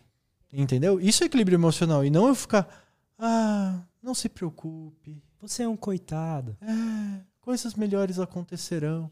É. Mano, não. Então, equilíbrio emocional é você saber utilizar as suas emoções de maneira correta. Quando eu era extremamente tímido, Uhum. eu não sabia me posicionar. Entendeu? Eu não sabia me posicionar. Então, no trabalho, as pessoas passavam por cima de mim. E, ah, ah, ah deixa. ah. Mas aquilo vai criando um- uma angústia, né? Claro que cria. Ou mesmo que não criasse, tipo, você se torna uma pessoa morna. É. E aí? E os mornos acontece o quê? Fica morno. É, é morno. É. É um cara chato. É um cara. Muitas vezes ele, apesar dele não. Pelo menos isso, né? Aconteceu comigo, pelo menos. Apesar de eu não sofrer com, com as coisas ruins que vinha, eu também não, não aproveitava as coisas boas. Exatamente. Então, às vezes, até uma coisa que era uma atividade prazerosa, ou seja, pra mim, pô, sentar e ver um filme com a minha mina, que pra mim, pô, era, era o momento mais, melhor da semana, passou a, depois que eu tentei usar essa, essa estratégia pra, pra me dar melhor com as coisas ruins, passou até a coisa boa ser uma coisa É. morna. É porque você não alcançou equilíbrio emocional. É. Você se apagou emocionalmente. E hoje eu vejo, assim, uma, uma coisa que eu fui percebendo com o tempo é que a raiva, a ira, tem pessoas que deixam ela consumir, mas se você souber utilizar, é uma puta ferramenta. Com certeza. eu me considero um cara tímido também. Então, por exemplo, às vezes eu tenho ver... igual aqui, ó, aconteceu o que eu te falei, né? Aqui, galera, para quem não entende, para quem não entende, aqui é um uma um prédio do, é de para morar mesmo. E aqui o elevador dá direto para casa. Pra ter segurança, você tem que colocar o dedinho, né, a biometria para você entrar na sua casa, como se fosse a chave. Só que aqui tem a chave para você para você liberar. Então, por exemplo, eu receber um convidado alguma coisa, eu consigo liberar a chave, então qualquer um que apertar o botão do meu apartamento vai entrar aqui. E aí, um cara. Uma coisa que eu sofro às vezes, né? É de, por exemplo, nem, nem ligar na portaria e falar pra eles resolverem, sabe? Tipo, esse tipo de coisa. Entendi. Só que aí, se, a- se eu. Igual mais tarde eu vou fazer. Se eu encarar essa situação como raiva, falar, tipo, puta, que, que, que merda que isso tá assim.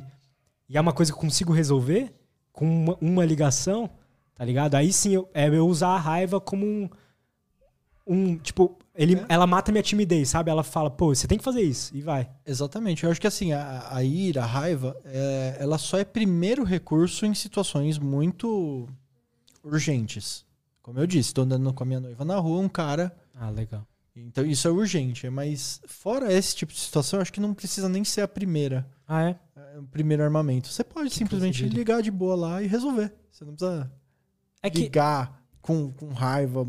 Não, eu não vou ligar com raiva, mas eu vou utilizar a, eu ficar com raiva daquilo ali pra eu perder a, a timidez de falar no telefone Entendi. ou algo do tipo. Dá pra entendeu? fazer isso, sim.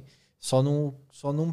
Aí sim é equilíbrio emocional. Mas não só tratar mal. não trata cara, mal. É. Porque assim, já aconteceu também. É. Eu queria resolver negócio de TV, celular, sei lá que é. A pessoa trata você como se você fosse um palhaço. Sim.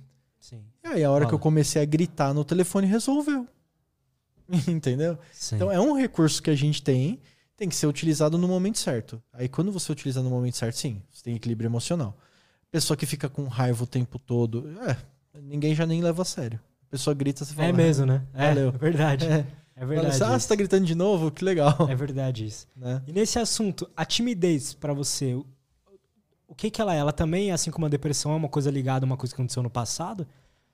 Sim, são emoções que você tem ali que, Ansiedade também, que tudo quer te isso? proteger. Sim.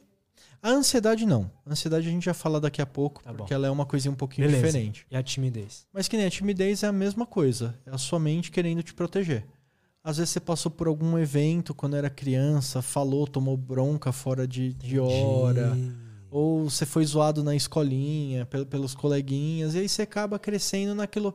A sua mente não quer que você passe por aquilo de novo. Então ela vai impedir você de se expor. Como que ela faz? É aquilo. A sua mente ela te protege do jeito que ela pode. Então causando questões físicas, pensamentos. Então você vai. Você quer conversar com alguém. Você é tímido. Você é tímido, você quer conversar com alguém.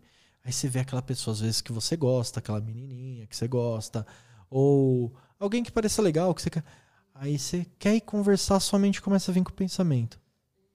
Mas e aí, você vai falar o quê? É. Ah, mas e se você chegar lá e mandarem você embora? Porque começa a vir uns negócios assim que não faz o menor sentido.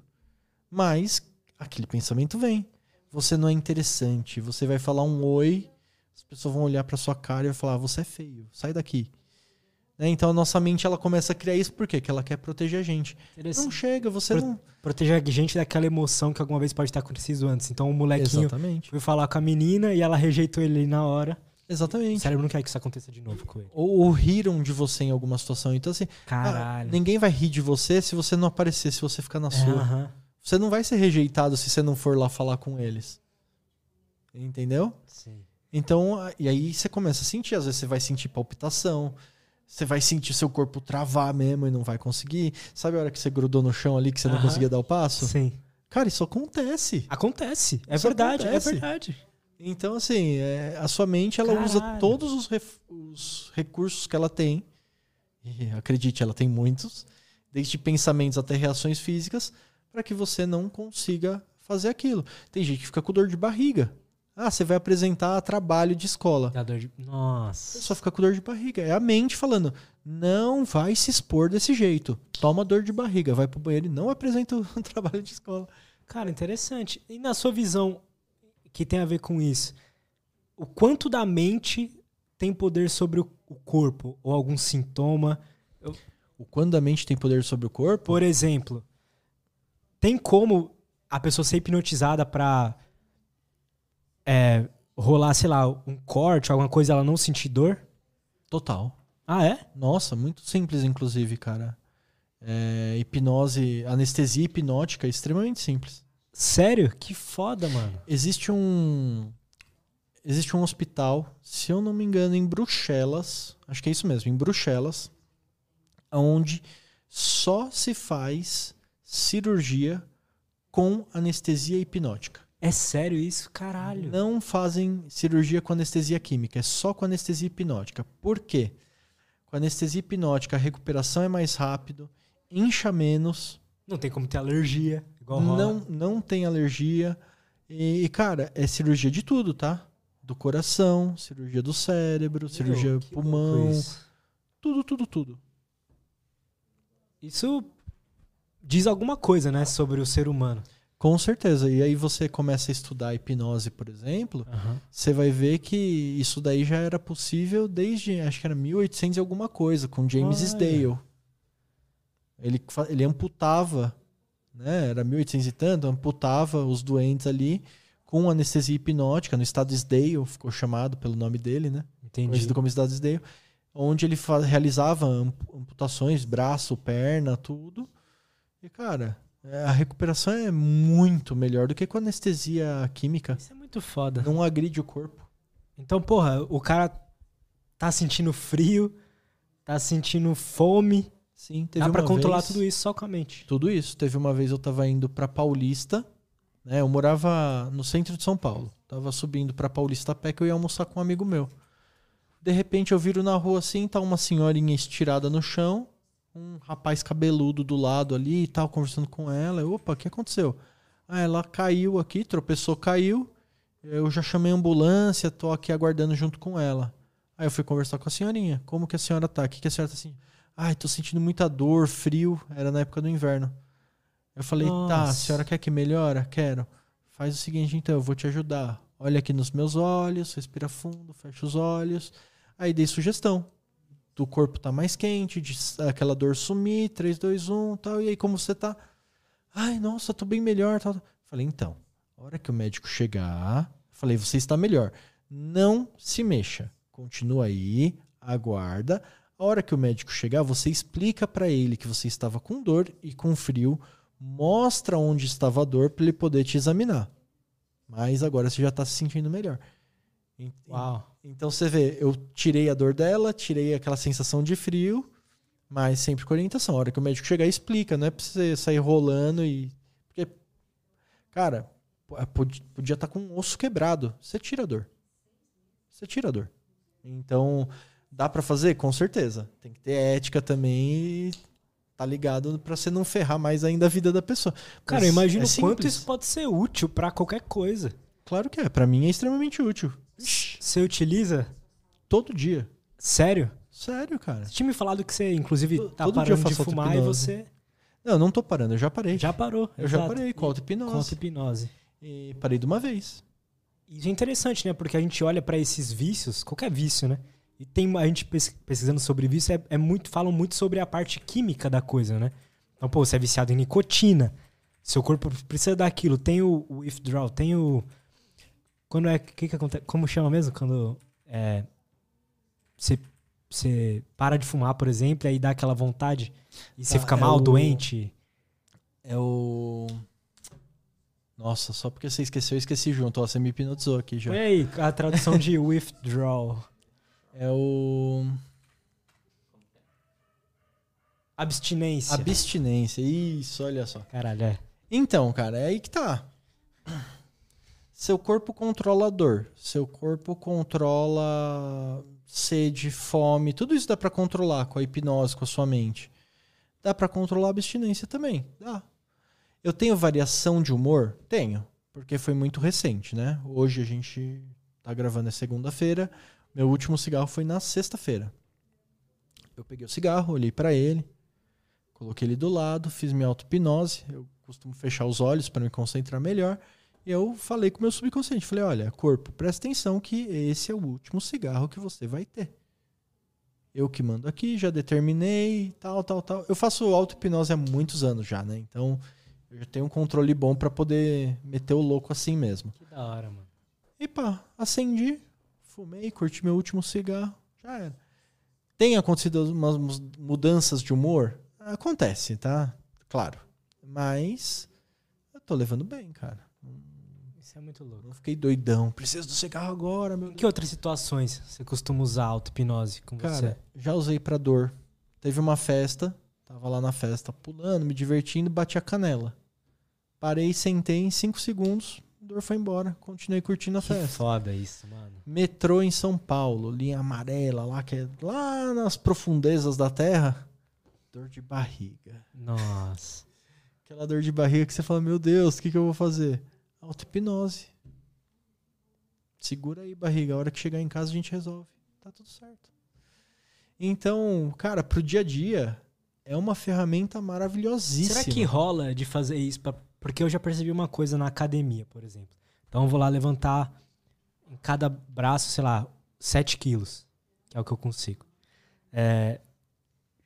Chega uma hora que meu cérebro só quer parar ele meio que fala que não tem força. Só que se eu passo por essa essa hora que ele fala que realmente não tem força, ainda rola algumas vezes, sabe? Uhum.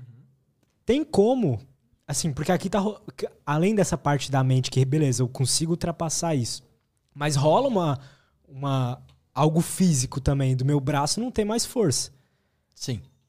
Tem como dar uma aumentar essa força entre aspas? Sim.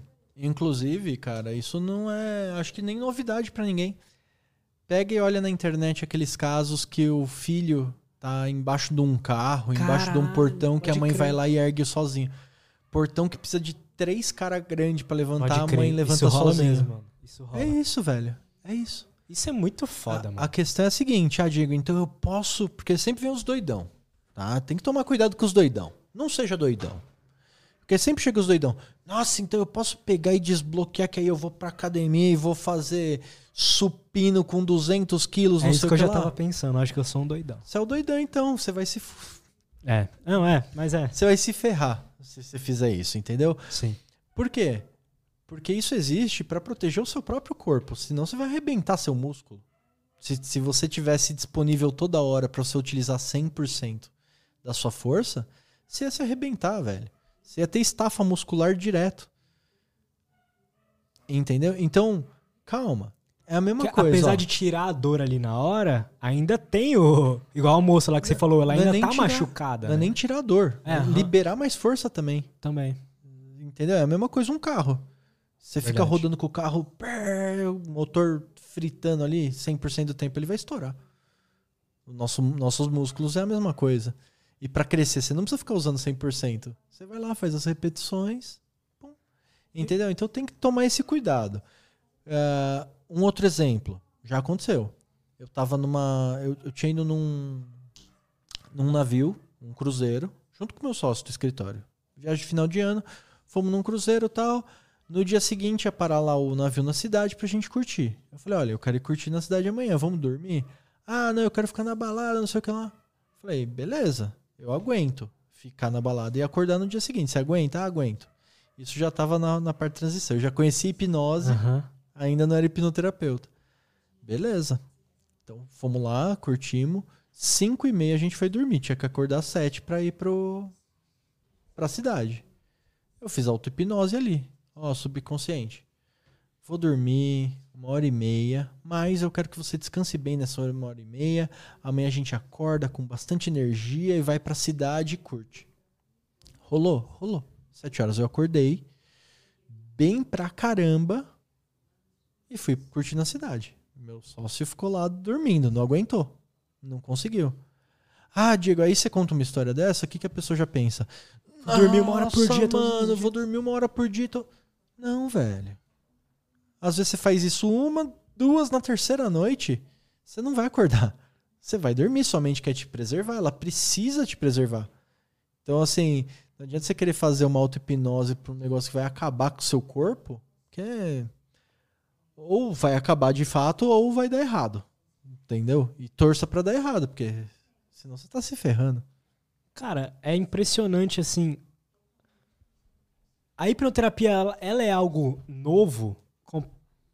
Você diria que é algo novo? Porque ela parece ter tantos benefícios.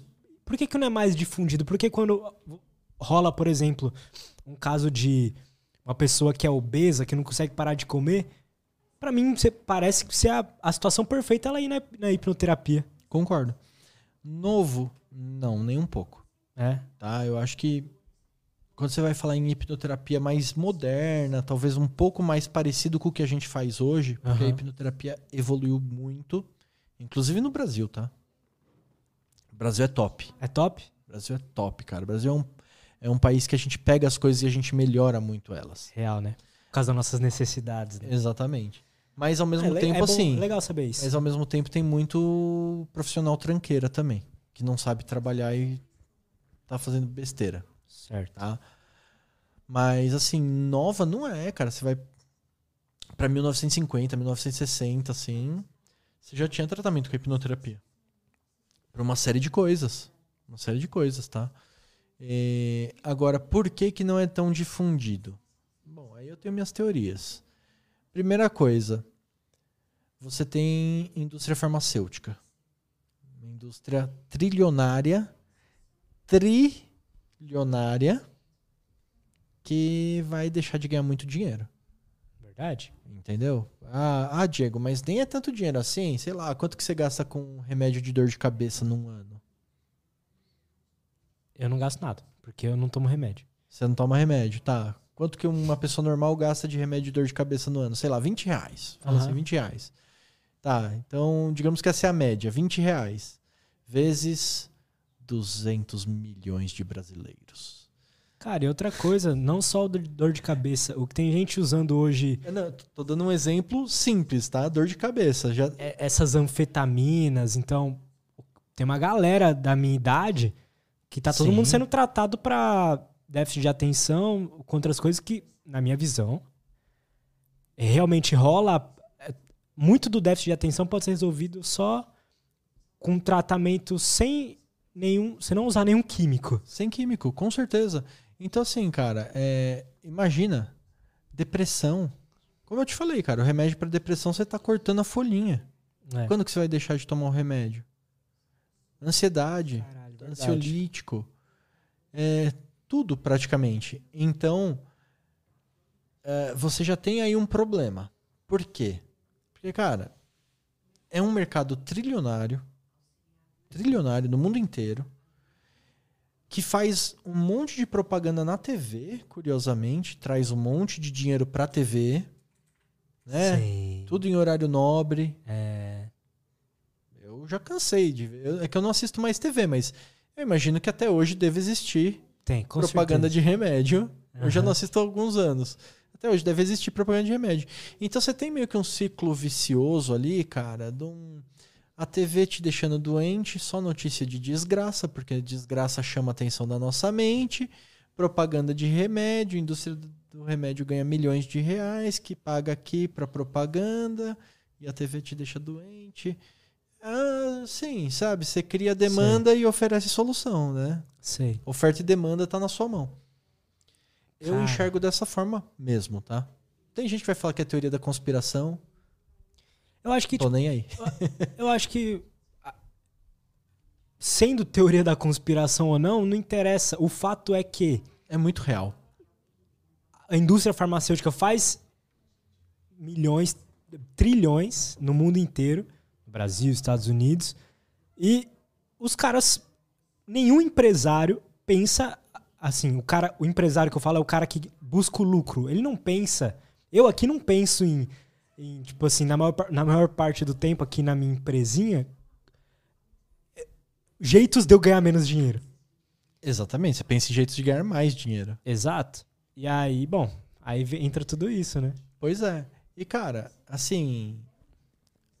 Você vai ter a oportunidade, inclusive aqui no, no podcast, de entrevistar médicos e Sim. tudo mais. É, eu, Pergunta pra eles como funciona em relação aos laboratórios. Cara, pois é. A maior parte de dinheiro que médico ganha não é de atendimento, não é do plano de saúde, não é nada. É das farmacêuticas. Os médicos de renome que indicam determinados remédios, cara, os caras ganham carro, ganham apartamento, ganham bolada de dinheiro. Isso não é escondido, não, tá? Não é escondido, não. Eu já Ah, vi e Diego- podcast de médicos falando. Ah, Inclusive, eu vou recomendar processado. o é- Nerdcast sobre medicina. Acho que vão lá três médicos e eles falam sobre essa. que o, o Azagal até brinca, né? Tipo, a, como é que é? a máfia branca, ele dá esse nome. A máfia branca, né? Dos jalecos e tal. É. E aí, os médicos falando, mano, isso rola. Chega a gente lá falando que, ó, se você receitar esse remédio, você vai ganhar uma comissão boa. Exatamente. E muito boa. Muito mais do que salário, mais do que tudo. Então, bom, você pode achar o que você quiser. Eu não, ia ser, eu não ia ser leviano de vir e soltar um negócio desse assim se não, não fosse fato notório. É, isso rola, não, não tem como negar, né? Rola, rola. Então, assim, eu nem acho que seja errado isso. Sabe? Se eu quiser te pagar pra você anunciar um produto meu, beleza, tá tudo certo. O problema é que as pessoas não percebem isso. É. Você nunca vai com o filtro de, pô, isso aqui pode ter uma propaganda por trás, né? Igual quando, pô, quando você vê uma, uma propaganda de alguma coisa falando assim, esse produto é o melhor. Você, você quando vê na TV, você não, você não realmente acha que é o melhor. Você vai com filtro já, meio que, pô, isso pode ser o melhor ou não. Mas quando você vai num médico, geralmente você não vai com esse filtro, né? Exatamente. Você não conhece todos os tipos de remédio associados àquele. não. E o pior ainda, você não sabe muitas vezes que tem uma solução sem precisar tomar remédio, que é a hipnoterapia. Ah, Diego, mas então você é contra remédio? Não. Eu acho que tudo tem o seu momento, tem o seu lugar e tem a sua coisa certa de ser feita. Você pegou a pessoa que está deslocada num momento muito ruim da vida dela, precisa medicar? Medica. Medicou? Acalmou? Ótimo. Leva ela para um tratamento para ela não ter que ficar usando remédio. Ah, a pessoa tá se sentindo mal, tudo, mas não tá naquele momento. Ótimo, então não precisa nem medicar, já indica ela, leva ela para um tratamento que ela pode resolver sem remédio. Sim. Simples assim. Aprendam auto-hipnose.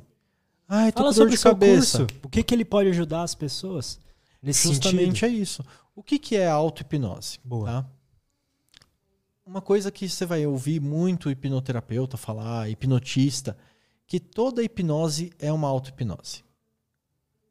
Então vamos já matar esse mito por aqui. Não existe controle de mente. Não existe. Você, você chorou, você grudou no chão, você, você viu seu artista favorito. Sim. Cara, eu não controlei sua mente em momento nenhum. Não mesmo, eu, eu, eu não guiei. senti isso. Exatamente. É que quem tá ouvindo às vezes vai falar: ah, é lógico que o cara, o cara que controla a mente não ia falar isso. Não, não controlo mesmo. Então, assim, eu guio e a pessoa faz acontecer. Então, onde está o segredo aí? Eu guio. Se você aprender a guiar a sua própria mente para chegar naquele resultado, você chega. Se você chega comigo guiando, quem dirá com você mesmo? Né? Né? Então isso é a auto-hipnose. É você se guiar pelo processo para poder chegar num determinado resultado. Então, quando você aprende auto-hipnose, eu tenho o meu curso Auto-hipnose na prática, ele é justamente para isso. Eu vou te ensinar a ter mais poder sobre a sua própria mente. Vou comprar. Poder guiar. Ótimo, olha lá, já. Mas eh, você vai aprender a ter mais poder sobre a sua própria mente, entendeu?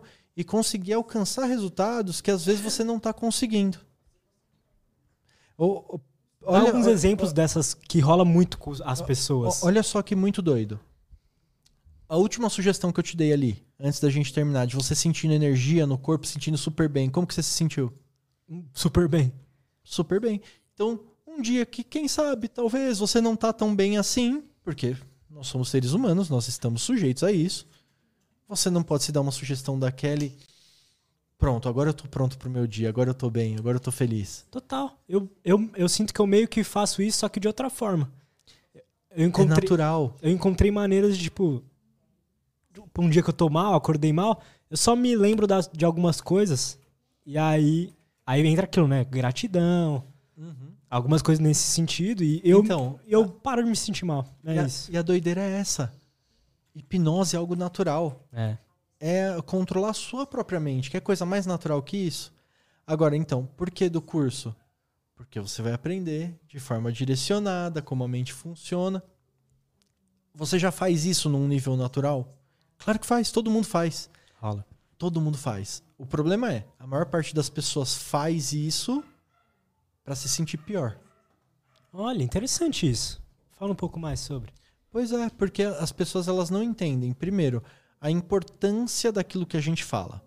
Cara, eu sou meio nerd nessa questão de palavras, tá? Uma vez eu lembro, assim, é uma, é uma memória solta na minha cabeça, mas que grudou tanto, que era uma professora minha de português falando assim: não existe sinonímia perfeita. Então não existe sinônimo perfeito. Entendeu? Sim. Então isso aqui eu posso chamar de garrafa, eu posso chamar de vasilhame, posso. Mas uma coisa é uma coisa, outra coisa é outra coisa. Eu até posso usar como sinônimo, mas são coisas diferentes. Certo? Certo. Então, para sua mente também é assim. Se você fala, eu quero ficar feliz, você está falando uma coisa. Se você fala eu não quero ficar triste, você está falando outra completamente diferente. Se para se comunicar com a sua própria mente você está usando isso aqui como sinônimo, aqui você está errando feio, errando rude e está se ferrando. Ah, eu não posso reprovar nessa prova. Você está se ferrando sozinho. Eu vou passar nessa prova. Eu conheço essa matéria. Eu sei. Aí sim você está fazendo do jeito certo. Isso é interessante. Eu sinto que, falando lá do Kurt Cobain e tal, eu cresci meio que, na minha cabeça eu sempre falava, ah, eu sou um cara triste, sou um cara depressivo e tal. E isso foi meio que se tornando verdade com o tempo. Exatamente. Existe ali sete regrinhas que a nossa mente segue. E logo a primeira regra é justamente essa. O que é esperado tende a ser realizado pela nossa mente. Caramba. Então, assim, é, sei lá, vamos apostar uma corrida. Tá? Eu e você, do nada, nunca vi como você corre. Vamos apostar uma corrida. Eu espero que eu vá ganhar. Cara, meu corpo vai fluir muito melhor as coisas. Pode ser que eu não ganhe, tá? Uhum. Mas se eu tenho esse pensamento que eu acredito que eu vou ganhar, meu corpo vai fluir muito melhor para eu poder ganhar. É verdade isso. Se eu acredito que você vai ganhar, Isso Mano. vai acontecer. Nem energia meu corpo não traz. Você vai se esforçar pra quê se você não acredita que você vai ganhar? É doideira. Eu já vi falando sobre isso um, um, uma- um teste científico mesmo que pegaram dois ratos e botaram ele numa, plata- numa plataforma, né? E aí fizeram os dois, os dois é, ratos se empurrarem pra ver quem caía primeiro. E aí o que acontecia muito, o que acontecia sempre, na verdade, então, por exemplo, o rato A conseguiu derrubar o rato B. Depois, esse rato B, que foi o que caiu, era colocado com outro rato. Na maioria das vezes, o, o rato B, ele não, se, ele, não, ele não ganhava mais. Caía e o rato A, que era colocado com outros ratos, sempre ganhava de novo. É isso mesmo. É isso mesmo. E é, por exemplo, daí que você tira o seguinte: conforme você vai fazendo algo ali que profissionalmente e você vai construindo o resultado, a sua tendência é construir resultados cada vez Melhores. Melhores e maiores. Por quê? Porque você já provou pra sua mente que você consegue, ela já tá nesse. Tem a ver com a confiança, é isso? Você acha? Sim, você acaba construindo confiança, com E certeza. dá pra construir. Com a hip- hipnoterapia, dá pra construir confiança sem necessariamente ser o rato que derrubou? Sem- Sendo o rato B, por exemplo? Dá, dá sim. Dá pra construir confiança. Lembra que eu falei do compounding? Lembro. Então, então a gente vai voltar para aqueles momentos que você não se sentiu confiante, ressignificar, reeducar sua mente com compounding. Agora, é claro, terminamos isso, você saiu da terapia, o que, que você precisa fazer? Você precisa Agir. agir, cair para dentro e construir resultado. E Foda. começar a construir cada vez resultados maiores e melhores. Foda. Entendeu? Então, Foda. Cara, não tem como escapar. É claro, a, a mente é extremamente importante, sim. Mas aí a gente foi lá, ajustou, alinhou. Você precisa entrar em ação. Sim. Você precisa entrar em ação, você tem que fazer. Foda. Du, vamos fazer um intervalo porque eu preciso mijar. E aí a gente volta. Tem perguntas? Beleza. Aí você manda aí pra, pra mim, a gente lê as perguntas. E é isso, vamos fazer um intervalinho. Já voltamos.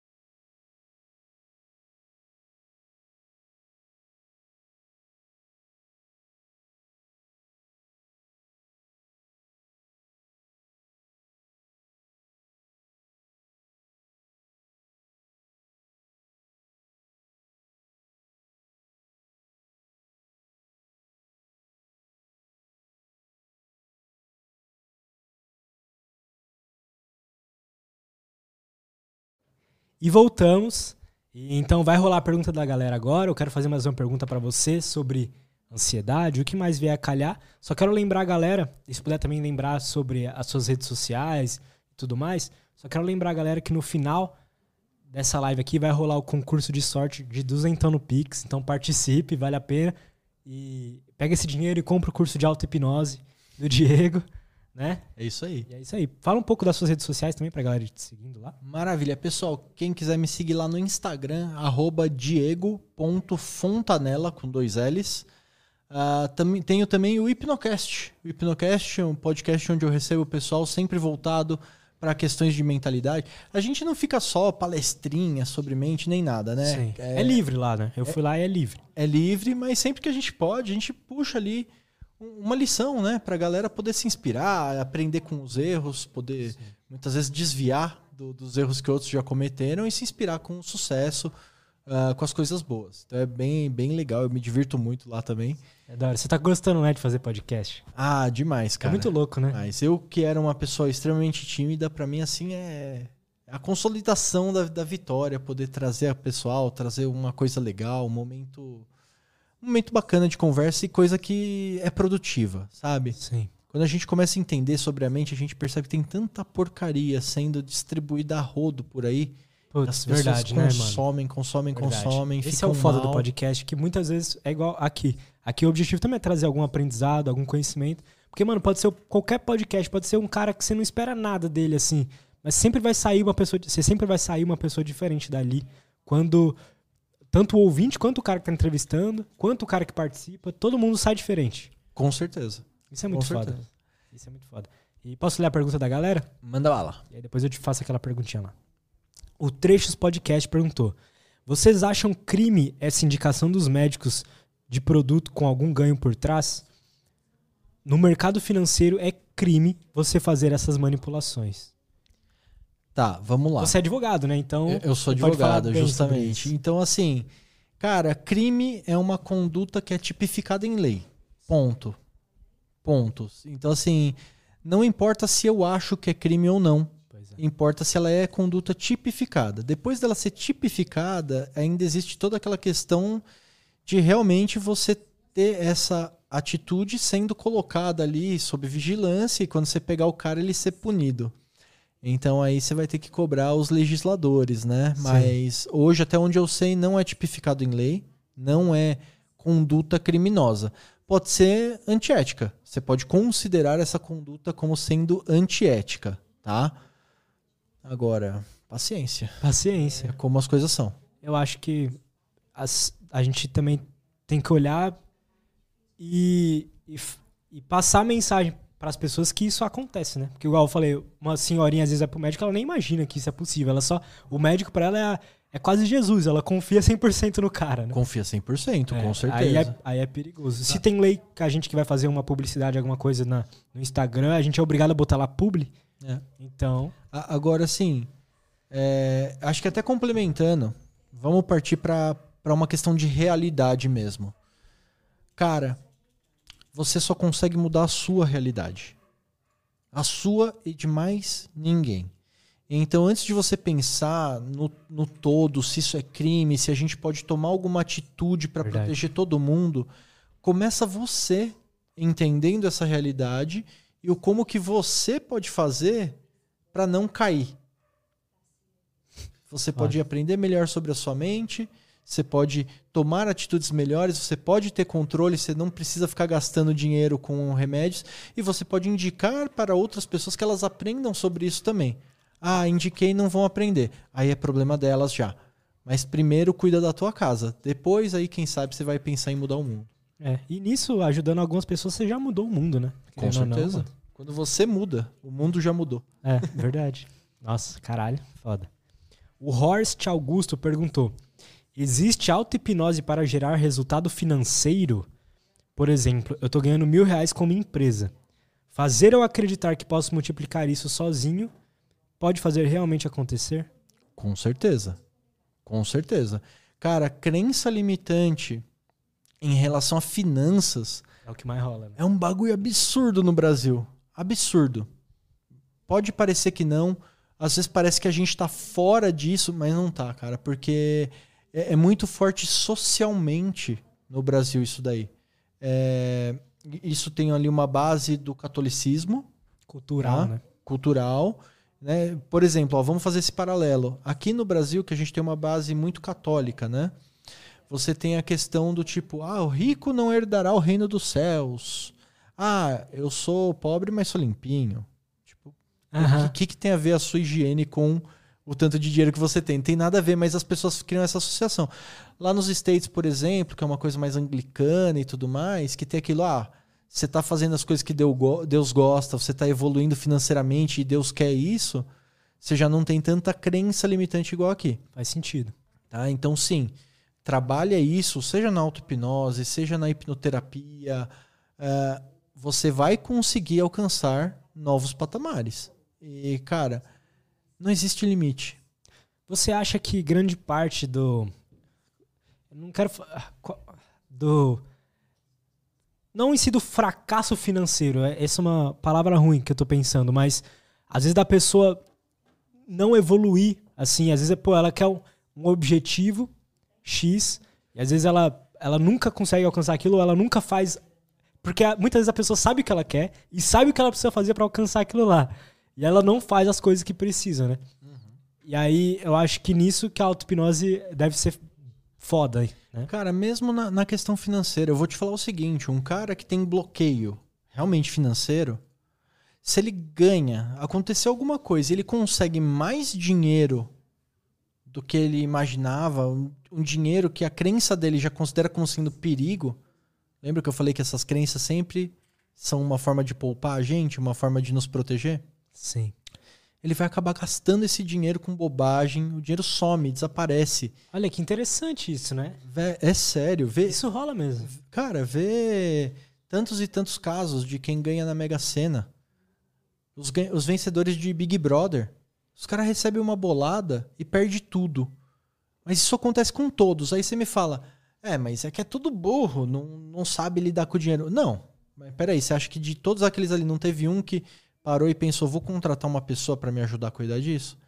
É que não adianta, o emocional deles não está preparado para aquilo. É, aquilo, a- é a crença limitante mesmo. A crença é limitante, então eles vão torrar aquilo até o último centavo, até não ter nada. E ele nem vai perceber que ele tá fazendo e, isso, né? e isso acontece no dia a dia com Caralho. pessoas. É, então, sim, você precisa trabalhar a sua mente para resolver. Às vezes pode estar ligado a seu pai, a sua mãe, a uma série de coisas. Às vezes, é sério, né? tem, tem cara que não ganha dinheiro, não faz dinheiro, eu gosto mais de falar fazer. O cara não faz dinheiro porque tem uma crença ali que se ele fizer dinheiro, ele vai ser melhor que o pai dele, que não conseguiu fazer dinheiro a vida inteira. Olha isso. E aí, por amor ao pai, Olha isso. ele não quer ser melhor que o pai. Então, assim, quando a gente fala que as Caralho. emoções constroem as nossas programações, as pessoas tendem já a achar que é emoção ruim. Não é. Todas as emoções. Bom e ruim é construção do nosso consciente. Caralho, que foda. Você tem mais algum exemplo de emoção boa que limita a pessoa? Posso usar o meu. Eu tomava leite, passava mal a noite inteira no banheiro. Tinha noite de rei. Quem era assim? Meu pai. Quando eu resolvi, e isso eu resolvi durante o meu primeiro curso de hipnoterapia, tá? Ah, legal. Numa, hipno, numa hipnose coletiva que a gente teve ali, chorei que nem uma criança. Eu, machão, não chorava nem a pau. Ei! Chorei que nem uma criança, cara. Resolvi minhas tretas com meu pai. Saímos daquele momento. Logo em seguida, teve um coffee, coffee break. Olhei o leite ali, nossa, que vontade de tomar esse leite, mas eu vou passar a noite inteira no banheiro. Ai, quer saber, Dani, se eu tô com muita vontade. Tomei. Não aconteceu nada. Olha Dia isso. seguinte, tomei. Não aconteceu nada. Então você descobriu que tinha alguma ligação com o seu pai. Total, total. Então agora eu posso tomar leite à vontade. Cara, que loucura isso. Sabe por quê, cara? Ah, É o seguinte, olha não é que eu isso. tinha um problema com meu pai. Eu amo meu pai, sempre amei. Então a minha mente, pra nos tornar mais próximos, o que, que ela fez? Fez você sentir a mesma coisa que ele. Criou um sintoma, exatamente. Caralho, mano. E aí, como Isso as é pessoas louco. não conhecem isso, elas não entendem isso, o que, que todo mundo fala? É genético. é genético. Tá, você tá falando que é genético? Que livro de genética você já leu? Não, mas se seu pai tem e você tem, é óbvio que é genético. Não é genético, é emocional. Cara, que foda isso. Que foda. Caralho. E acontece muito, cara. Acontece Imagina. muito. A filha que vê a mãe sofrer em relacionamentos, depois essa filha vai ter só relacionamento lixo. Subconsciente aproximou. Ah, mas Diego, isso é uma coisa ruim. Pois é, é ruim quando a gente olha conscientemente para o subconsciente. Não existe bom e ruim, certo e errado. Existem emoções.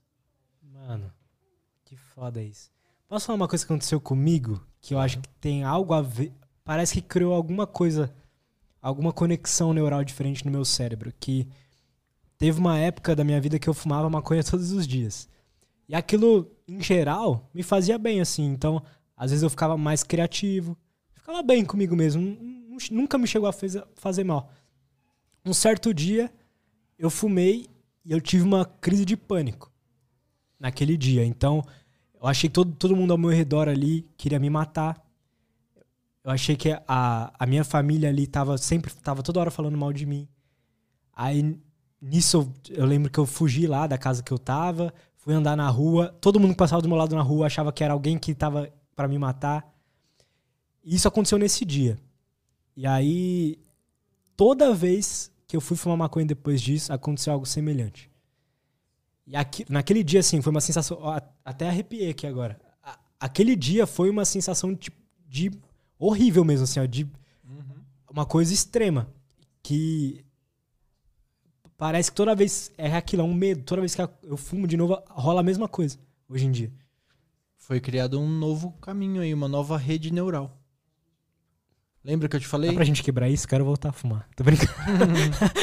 Cara, dá. Dá, totalmente. Eu te aconselharia a não fumar mais. Não, mas eu não vou. Porque o que, que eu te, o que, que eu te diria? Primeiro, eu posso te ensinar na auto-hipnose a você trazer a sensação de você ter fumado maconha. Fácil assim. Sério? Se, caso você goste muito da sensação. Não, a sensação não era. Eu não sei. Se você, não era nada demais, na verdade. Se você acredita que você fica mais criativo quando, é. quando usa, é. então isso é só crença, tá? Porque a criatividade é já está em você. O Total que, que, que toda crença. droga faz? Toda droga. Ela abre o seu subconsciente. Ela traz aquilo que tem de mais íntimo em você à tona. Você pode fazer isso com a hipnose. Então, maconha, ayahuasca, álcool, tudo isso vai mexer com emoções que estão ali dentro e vai aflorar. Só isso. Você já teve alguma experiência com ayahuasca ou cogumelo? Já, com ayahuasca. Como foi? Nossa, eu odiei, cara. Você odiou? Como foi para você, mano? Cara, foi. Eu ficava assim, eu fechava o olho, eu começava a ver, tinha várias formas geométricas Fractais, né? passando. Né? É. E aí passei mal.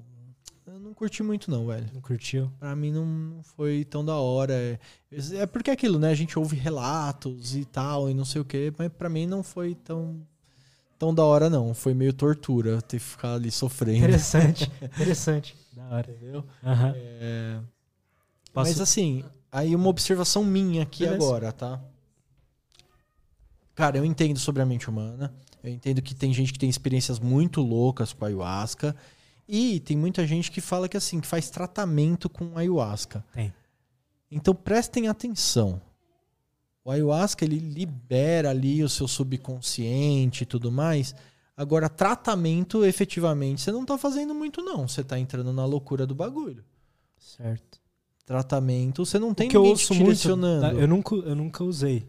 Mas o que pessoas assim que eu admiro que falam sobre é, é ele falou ele fala sobre a ayahuasca no seguinte ele fala que são seis meses de terapia em 20 minutos para ele então, o negócio não é guiado, entendeu? Ah, é guiado pelos, pelos xamãs. guias, pelos xamãs, pelo sei lá.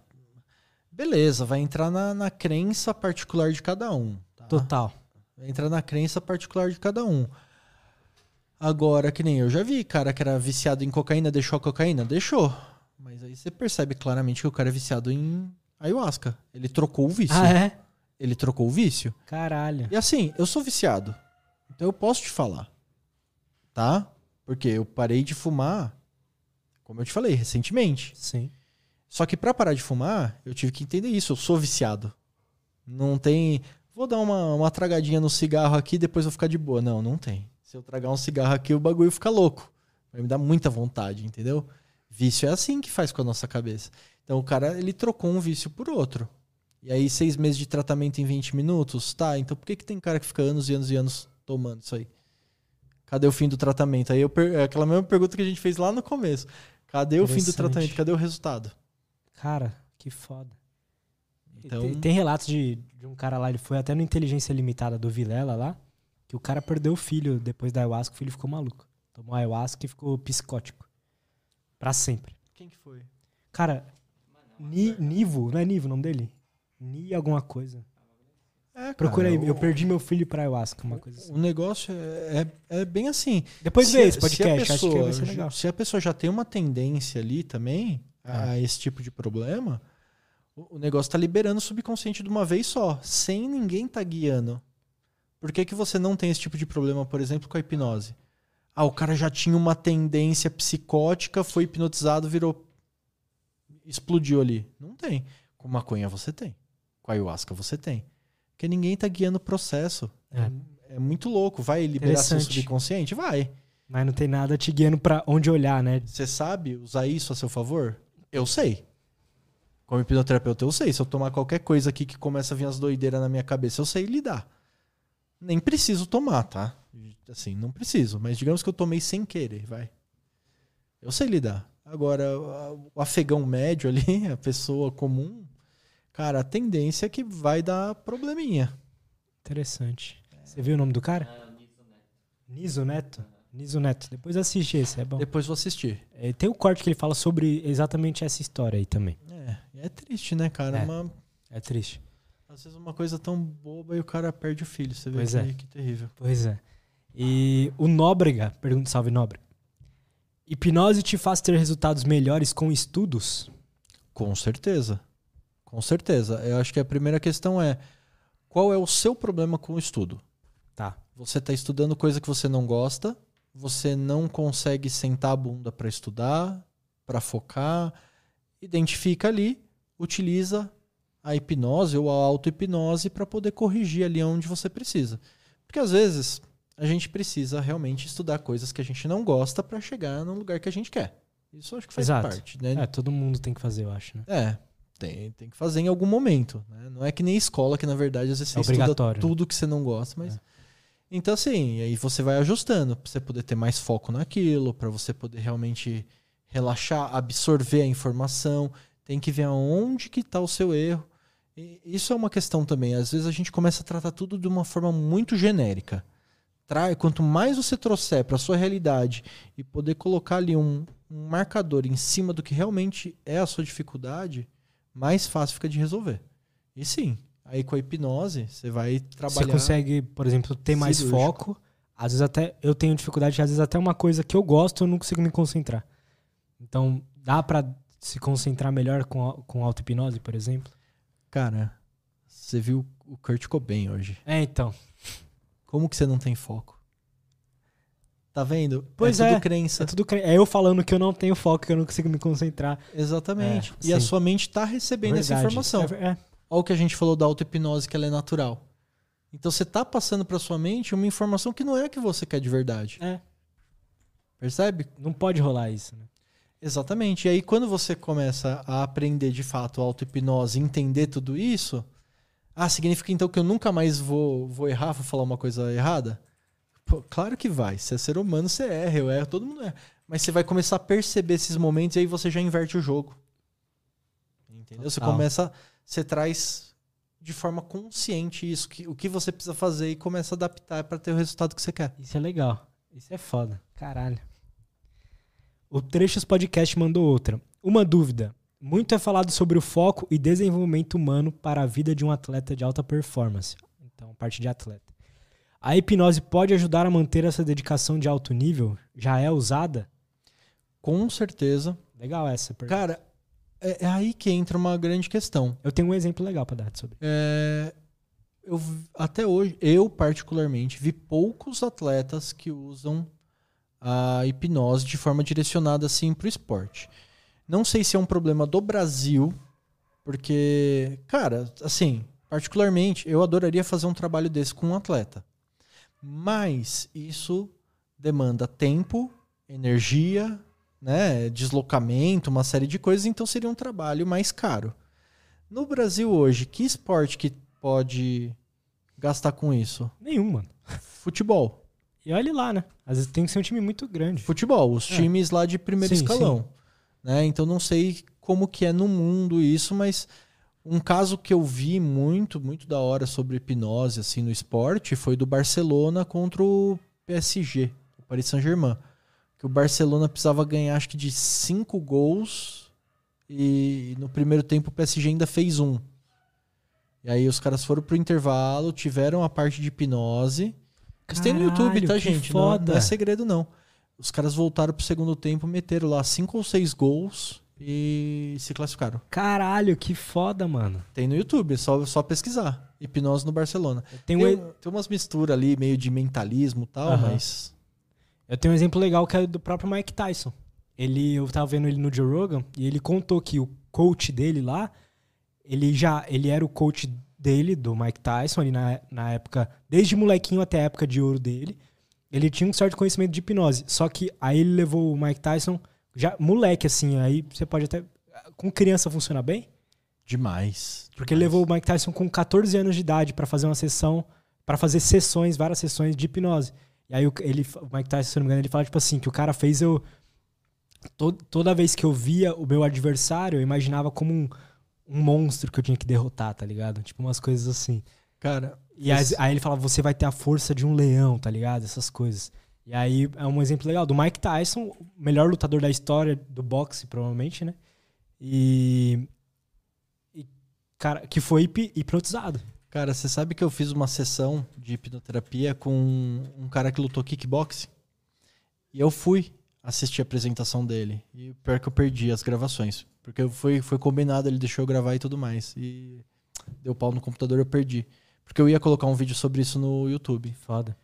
Cara, apresentação amadora, né? E eu gosto, eu sempre gostei de artes marciais, de luta. E eu assistindo ali, sempre torcendo para ter um nocaute, alguma coisa, né? Mas é amador, então acho que os caras não têm aquele ímpeto de ter o nocaute e tudo mais. Ele, ele, a hora que ele subiu para lutar, velho, foi a luta mais impressionante da noite. O cara saiu do primeiro do primeiro round, não conseguiu voltar pro segundo. Quais são as sugestões? que ele moeu o adversário. Caralho. Que sugestões você deu para esse cara? No caso dele, a gente tratou ali a questão da ansiedade dele. Legal. Antes e durante a luta, a hora que estava subindo no ringue. E aí depois, tudo sugestão de força, de desempenho. Que de da hora, mano. Sugestão Foda. direta também que a gente associa. Que da hora. O, cara moeu o adversário. Uma, uma diferença, assim, muito clara. Muito clara. E onde que estava essa diferença? Na mente. Na mente. É, é aquilo. Você pega dois atletas de ponta, dos melhores clubes que seja. O cara tem a mesma dieta, o mesmo tanto de treino, treinadores, equipe técnica, tudo. É muito, sempre muito parecido. Foda. O que, que diferencia um do outro? A capacidade dele de acreditar nele mesmo. A crença limitante ali, o que, que ele tem na, na mente dele.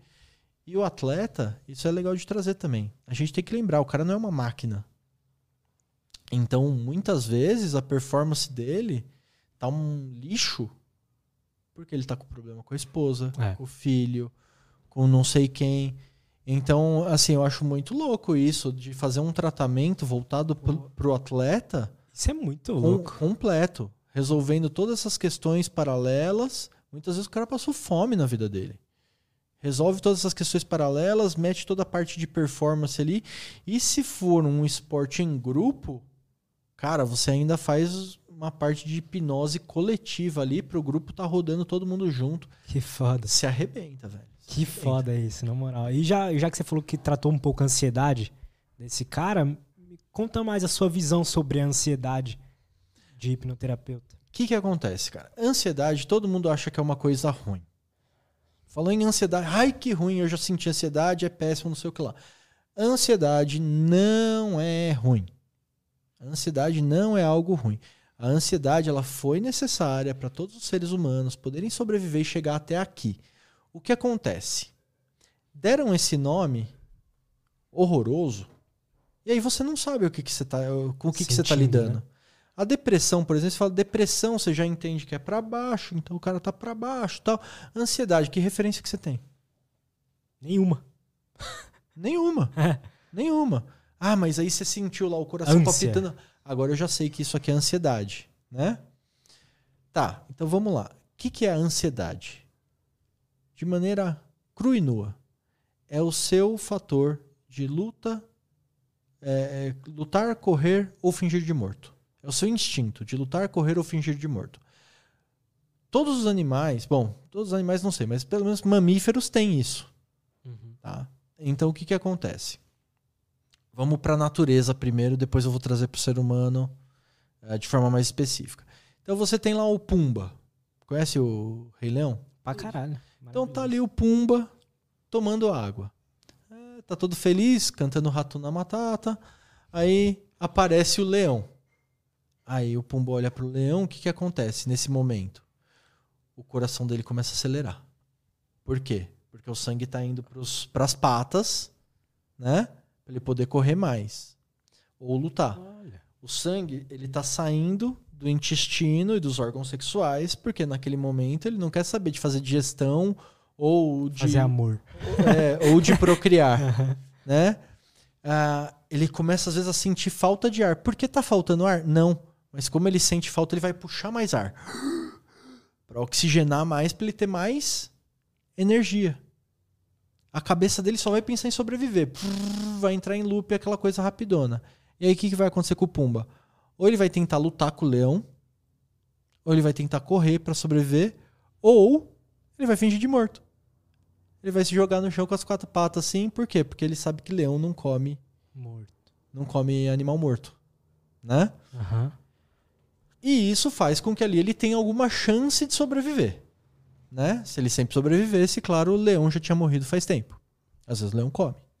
Então, Sim. É, esse é o instinto.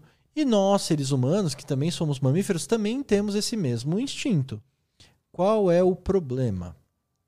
A nossa mente ela é atemporal. Eu falei isso hoje mesmo, Sim. lembra? Ela é atemporal. Então, no mundo que a gente vive, uh, e com a racionalidade que a gente tem, a gente entende que, tipo, existe um tempo cronológico, existem coisas a serem feitas no futuro. Então, por exemplo, vou financiar um apartamento. Vou financiar em 30 anos. Tá, eu, eu tenho uma noção de quanto que é 30 anos, que é um monte de parcela e tudo mais. Uhum. E aí, nós, seres humanos, começamos a fazer o quê? Ai, meu Deus, vai vencer a parcela do apartamento e a parcela do seguro do carro e não sei o que, e ter que comprar comida. A hora que você começa a imaginar tudo isso, a hora que você começa a se preocupar com tudo isso, a sua mente traz a momento presente. Então você está pensando numa situação de risco para você, porque você não está pensando, eu tenho que pagar a parcela. Você está pensando, e se eu não pagar, eu vou morrer de fome? Então você está trazendo um problema a momento presente. O seu corpo, para te defender, o que, que ele vai fazer? Instinto de luta, fuga ou fingir de morto. Então, o coração vai acelerar, para o sangue correr para os braços, você vai sentir falta de ar. Seu corpo está te dando energia para reagir. Sim. Seu corpo está te dando energia para reagir. Caralho. Mas não tem nenhum problema ali na sua frente. Você vai fazer o quê? Você vai ficar sofrendo. Você vai ficar sofrendo. Então, quando você entender que a ansiedade ela é necessária e que Cara, você, você, não é o primeiro que fala isso aqui. Você tendo controle da sua mente para utilizar ela no momento certo, mano, você matou a charada. É. Então que nem, olha só que louco. Vamos falar em ressignificação aqui, bem rápido. Eu ia subir em palco, quando eu fui tratar a minha timidez com a hipnoterapia, o momento que apareceu, o primeiro momento que apareceu, cara, eu tava me formando ali da, da era o pré, né, para ir para a primeira série. Eu me formando no pré e eu tinha que ler duas linhazinhas assim, um textinho, duas linhazinhas para os pais na formatura, aquela coisa toda, sabe? Sim. E eu falei, não, eu sou muito foda, eu vou decorar essas duas linhas aqui, beleza. Passei a semana inteira decorando duas linhas, duas linhas. Eu subi no palco, fui falar o que, que aconteceu? Nada. branco. e aí os pais riram, começaram a rir. É, tudo bem, vai. Eles não entendem que não, não seria legal rir de uma criança porque traumatiza ela. Como me traumatizaram. Mas paciência, faz parte. sim, sim. Então, depois eu fui ressignificar isso para pra minha timidez. O que, que acontece? Quando toda vez que eu ia subir num palco, junto com a minha timidez, por quê? Porque as emoções se entrelaçam, vinha ansiedade. Eu nem sabia mais o porquê, mas estava tudo ligado lá. E se começarem a rir de mim? É. E se falarem que o que eu estou falando está errado, né? Começa a vir aquele monte de pensamento. Hoje eu ressignifiquei. Então eu vou subir num palco, eu ainda sinto o coração acelerar? Sinto. Eu ainda sinto. Sim, mas eu sei que é o meu corpo dando energia para eu performar no meu máximo. Pois é. Você performa bem, né? Porque é isso. Quando seu corpo tá te dando energia é para você isso. correr ou lutar, ele tá te dando energia pra você ou lutar bem pra caramba e ganhar e sobreviver, ou pra você correr mais rápido e sobreviver também. É engraçado isso. Então, quando a gente começa a entender a ansiedade dessa outra forma, significa que a gente nunca mais vai sentir ansiedade, nunca mais vai sofrer? Não.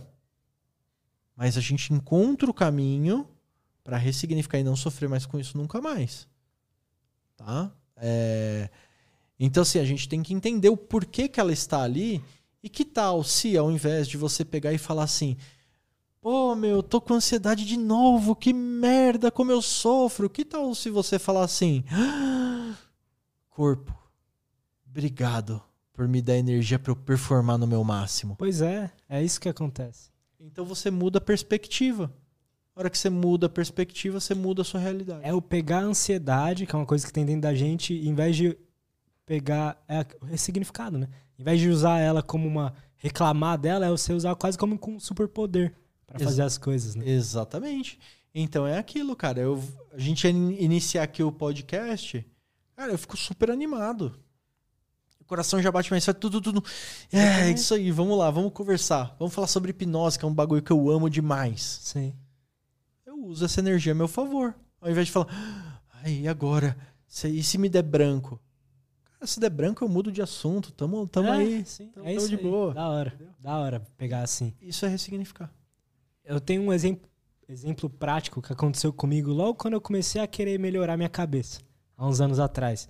De que eu ouvi um, um cara falando sobre pessoas com ansiedade, façam esse exercício. Aí ele, aí ele passou o exercício, que era o seguinte: você escrever um papel. Se, se tudo, se você não fizer o que deve ser feito, o que, que vai, como você vai estar daqui um ano? Aí você escreve. Aí como você vai estar daqui a cinco anos, daqui dez anos? Uma pessoa com ansiedade, quando vê aquilo, ela daqui cinco anos, se ela não fizer o que tem que ser feito, aí é cada, pra cada pessoa uma coisa, né? Mas para mim eu ia estar tá lá, sei lá, todo fudido, morando na casa dos meus pais, tá ligado? Essas coisas. Eu vi aquilo me dá um desespero. Só que aí você pega esse desespero e aí é isso que deu energia para poder trampar e fazer um monte de coisa.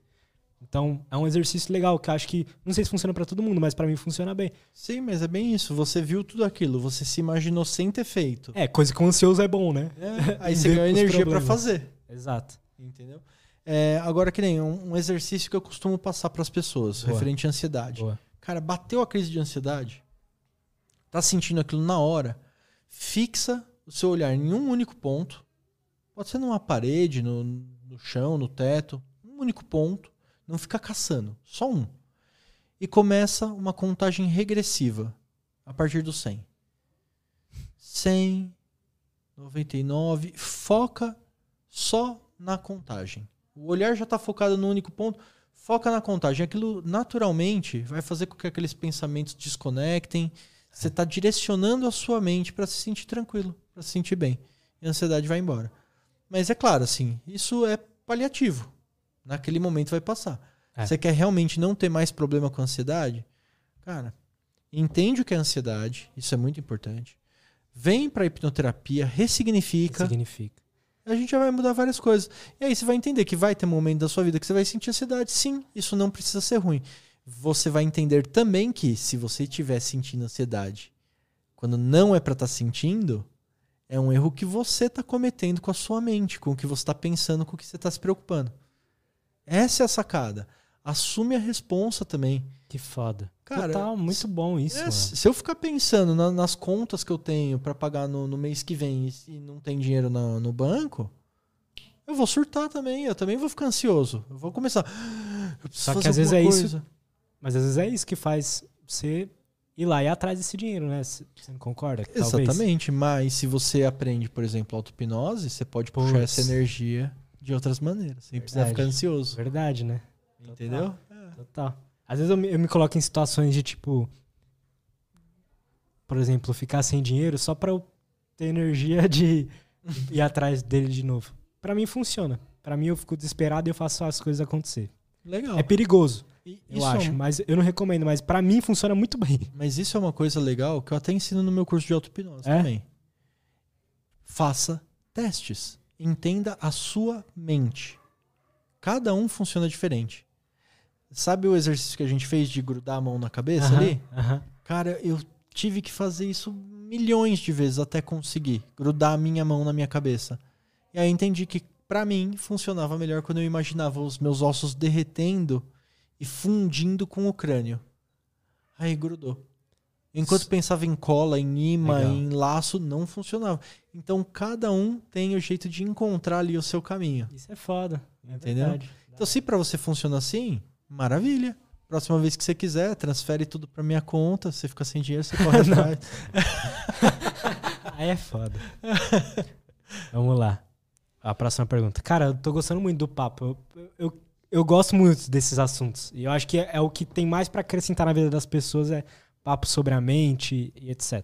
Com certeza. As pessoas hoje em dia elas estão muito perdidas, cara. Assim, achando que é tudo sobre dinheiro, é tudo sobre sucesso, é tudo sobre exposição, ou é sobre política, que Ah. algum político vai surgir, vai resolver a vida Sim. delas. Isso não existe.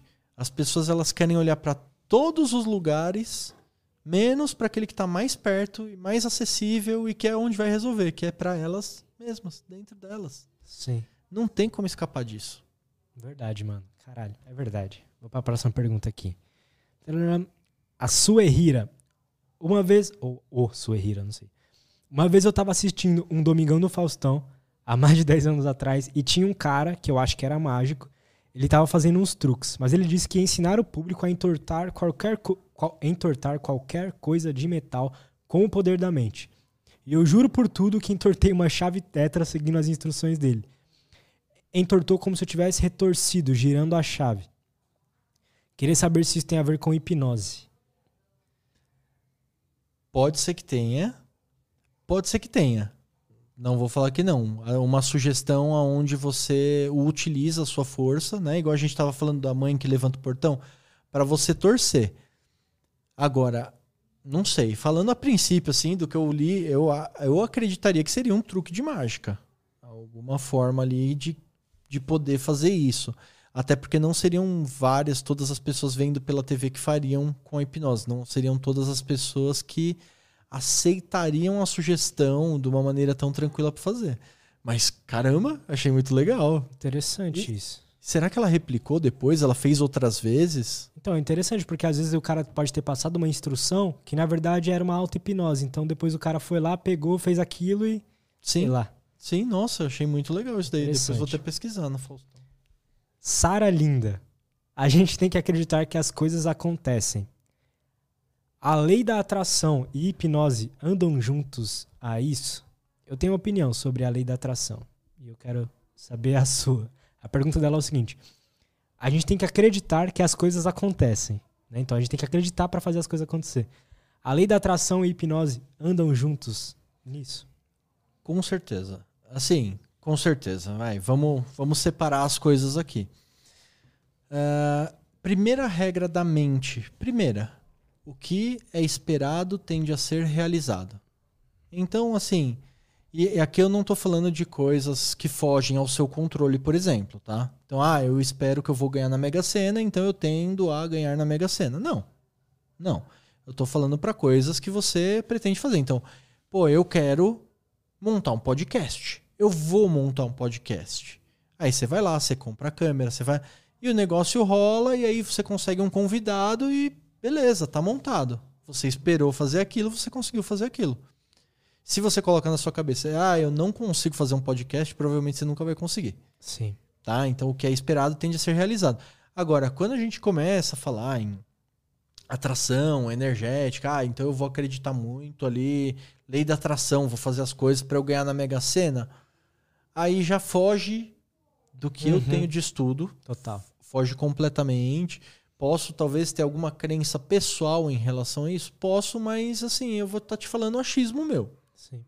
Tá? Então, assim, eu acredito mais que em Deus, Deus tem ali as coisas que ele faz, muitas vezes sem explicar. E, uhum. Se a gente esperar, então pode ser que ele faça você ganhar na Mega Sena? Pode, pode ser que não, pode ser que não também. Pode ser que ele não esteja nem aí? Também pode ser. Sim. Ele é Deus, ele faz o que ele quiser. Agora, não sei, acho que vai de cada um acreditar. Essa parte mais física quântica e tudo mais, eu acho que muito disso pode ser explicado pela própria mente nossa. Uhum. Agora, pode existir? Pode ser que sim. Não é a minha expertise. Uma das coisas, isso de qualquer religião, mas inclusive a, a lei da atração, um dos principais pontos é que você tem que acreditar com muita fé que aquilo vai funcionar. Então, que aquelas coisas que você pede vão acontecer, você tem que acreditar muito. Eu acho que é nessa parte que quando você acredita muito naquilo, que aí é aquilo, as coisas mudam. Você começa a você acredita que vai dar certo, então você automaticamente começa a fazer as coisas que precisam. Sim, mas aí é, é com a mente, você usando exato, a sua, a sua a própria mente. mente. Acho que tem muito mais a ver com isso, na minha opinião. Matheus Guimarães.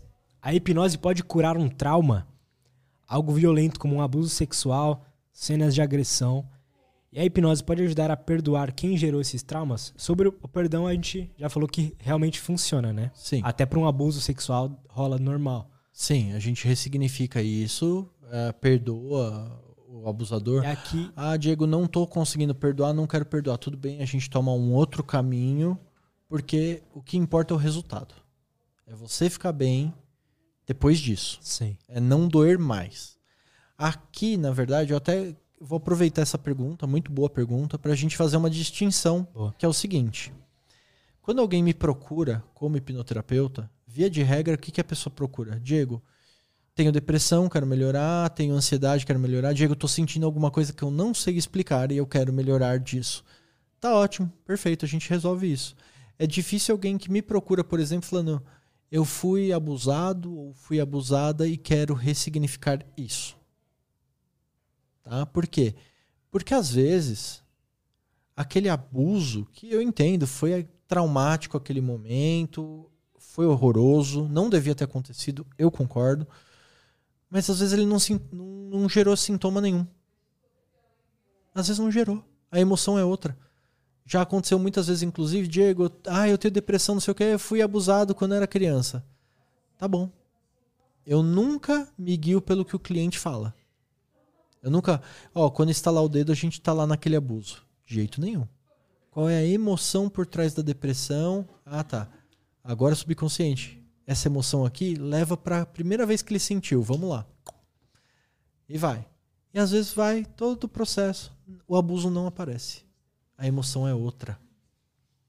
A gente tende a achar que a depressão, a ansiedade, tudo isso aparece de momentos, tem que, tem que ter acontecido alguma coisa muito foda pra pessoa sentir isso. E não é verdade. Pode ter acontecido um negócio muito foda e não ter nada a ver com o sintoma.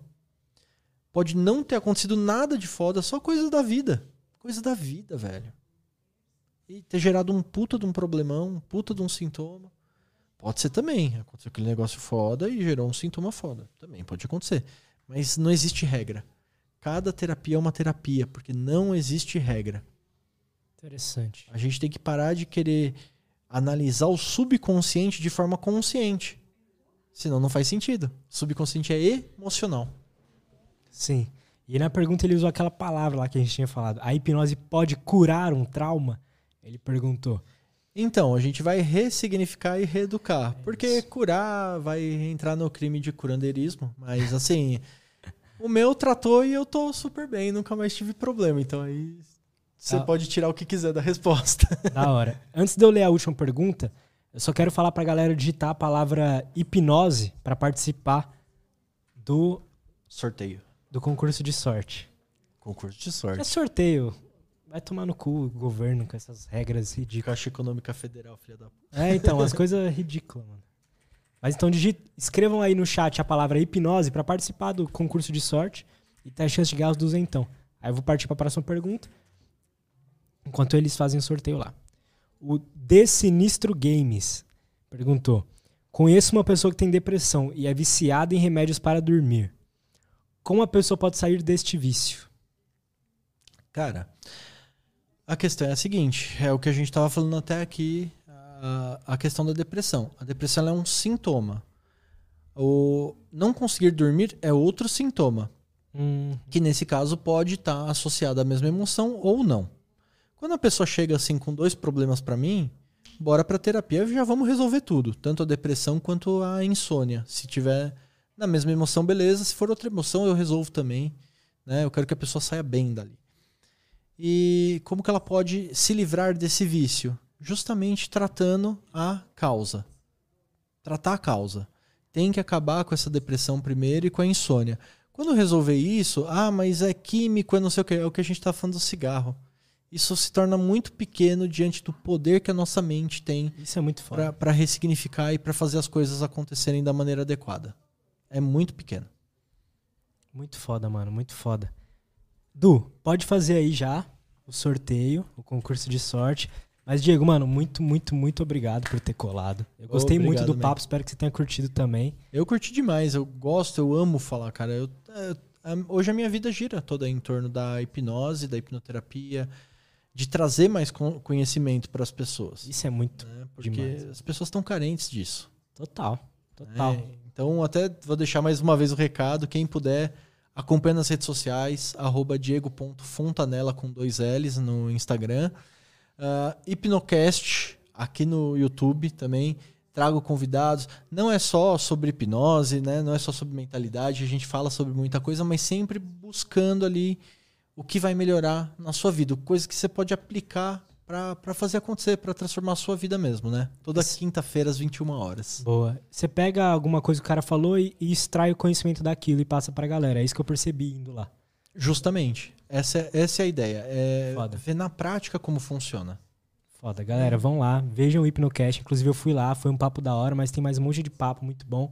Com certeza vai ajudar vocês, demorou? Foi muito legal. A gente começou praticamente juntos os podcasts, né? Foi. Curiosamente. Foi. E nos conhecemos depois. Foi, É. verdade, da hora. E da mesma cidade, né? Santo André. E da mesma cidade. Juntinho aqui. Pertinho, é isso. Du, tem o ganhador aí já? Ah, da hora o cara que fez as perguntas, boa- várias perguntas, da hora. É, pede pra ele entrar em contato comigo lá no Insta, que a gente arruma o Pix. E, bom, é isso, Diego, de novo. Valeu, Obrigadão, mano. Tamo junto. Sigam o Diego lá, sigam o arroba Lutz Podcast no Insta, arroba Lutz Lobo, que é o meu pessoal lá também. Acabei de postar o vídeo de eu sendo hipnotizado lá, chorando, igual um bebê, que foi foda. É da hora, né? Se inscreva aqui no canal do Lutz Podcast. Tem um- na descrição o canal de cortes oficial do Lutz Podcast. Tem também o curso Viver de YouTube, onde o que me, que me possibilitou estar aqui hoje. E, bom, é isso, galera. Obrigado por quem acompanhou. Valeu. Valeu, pessoal.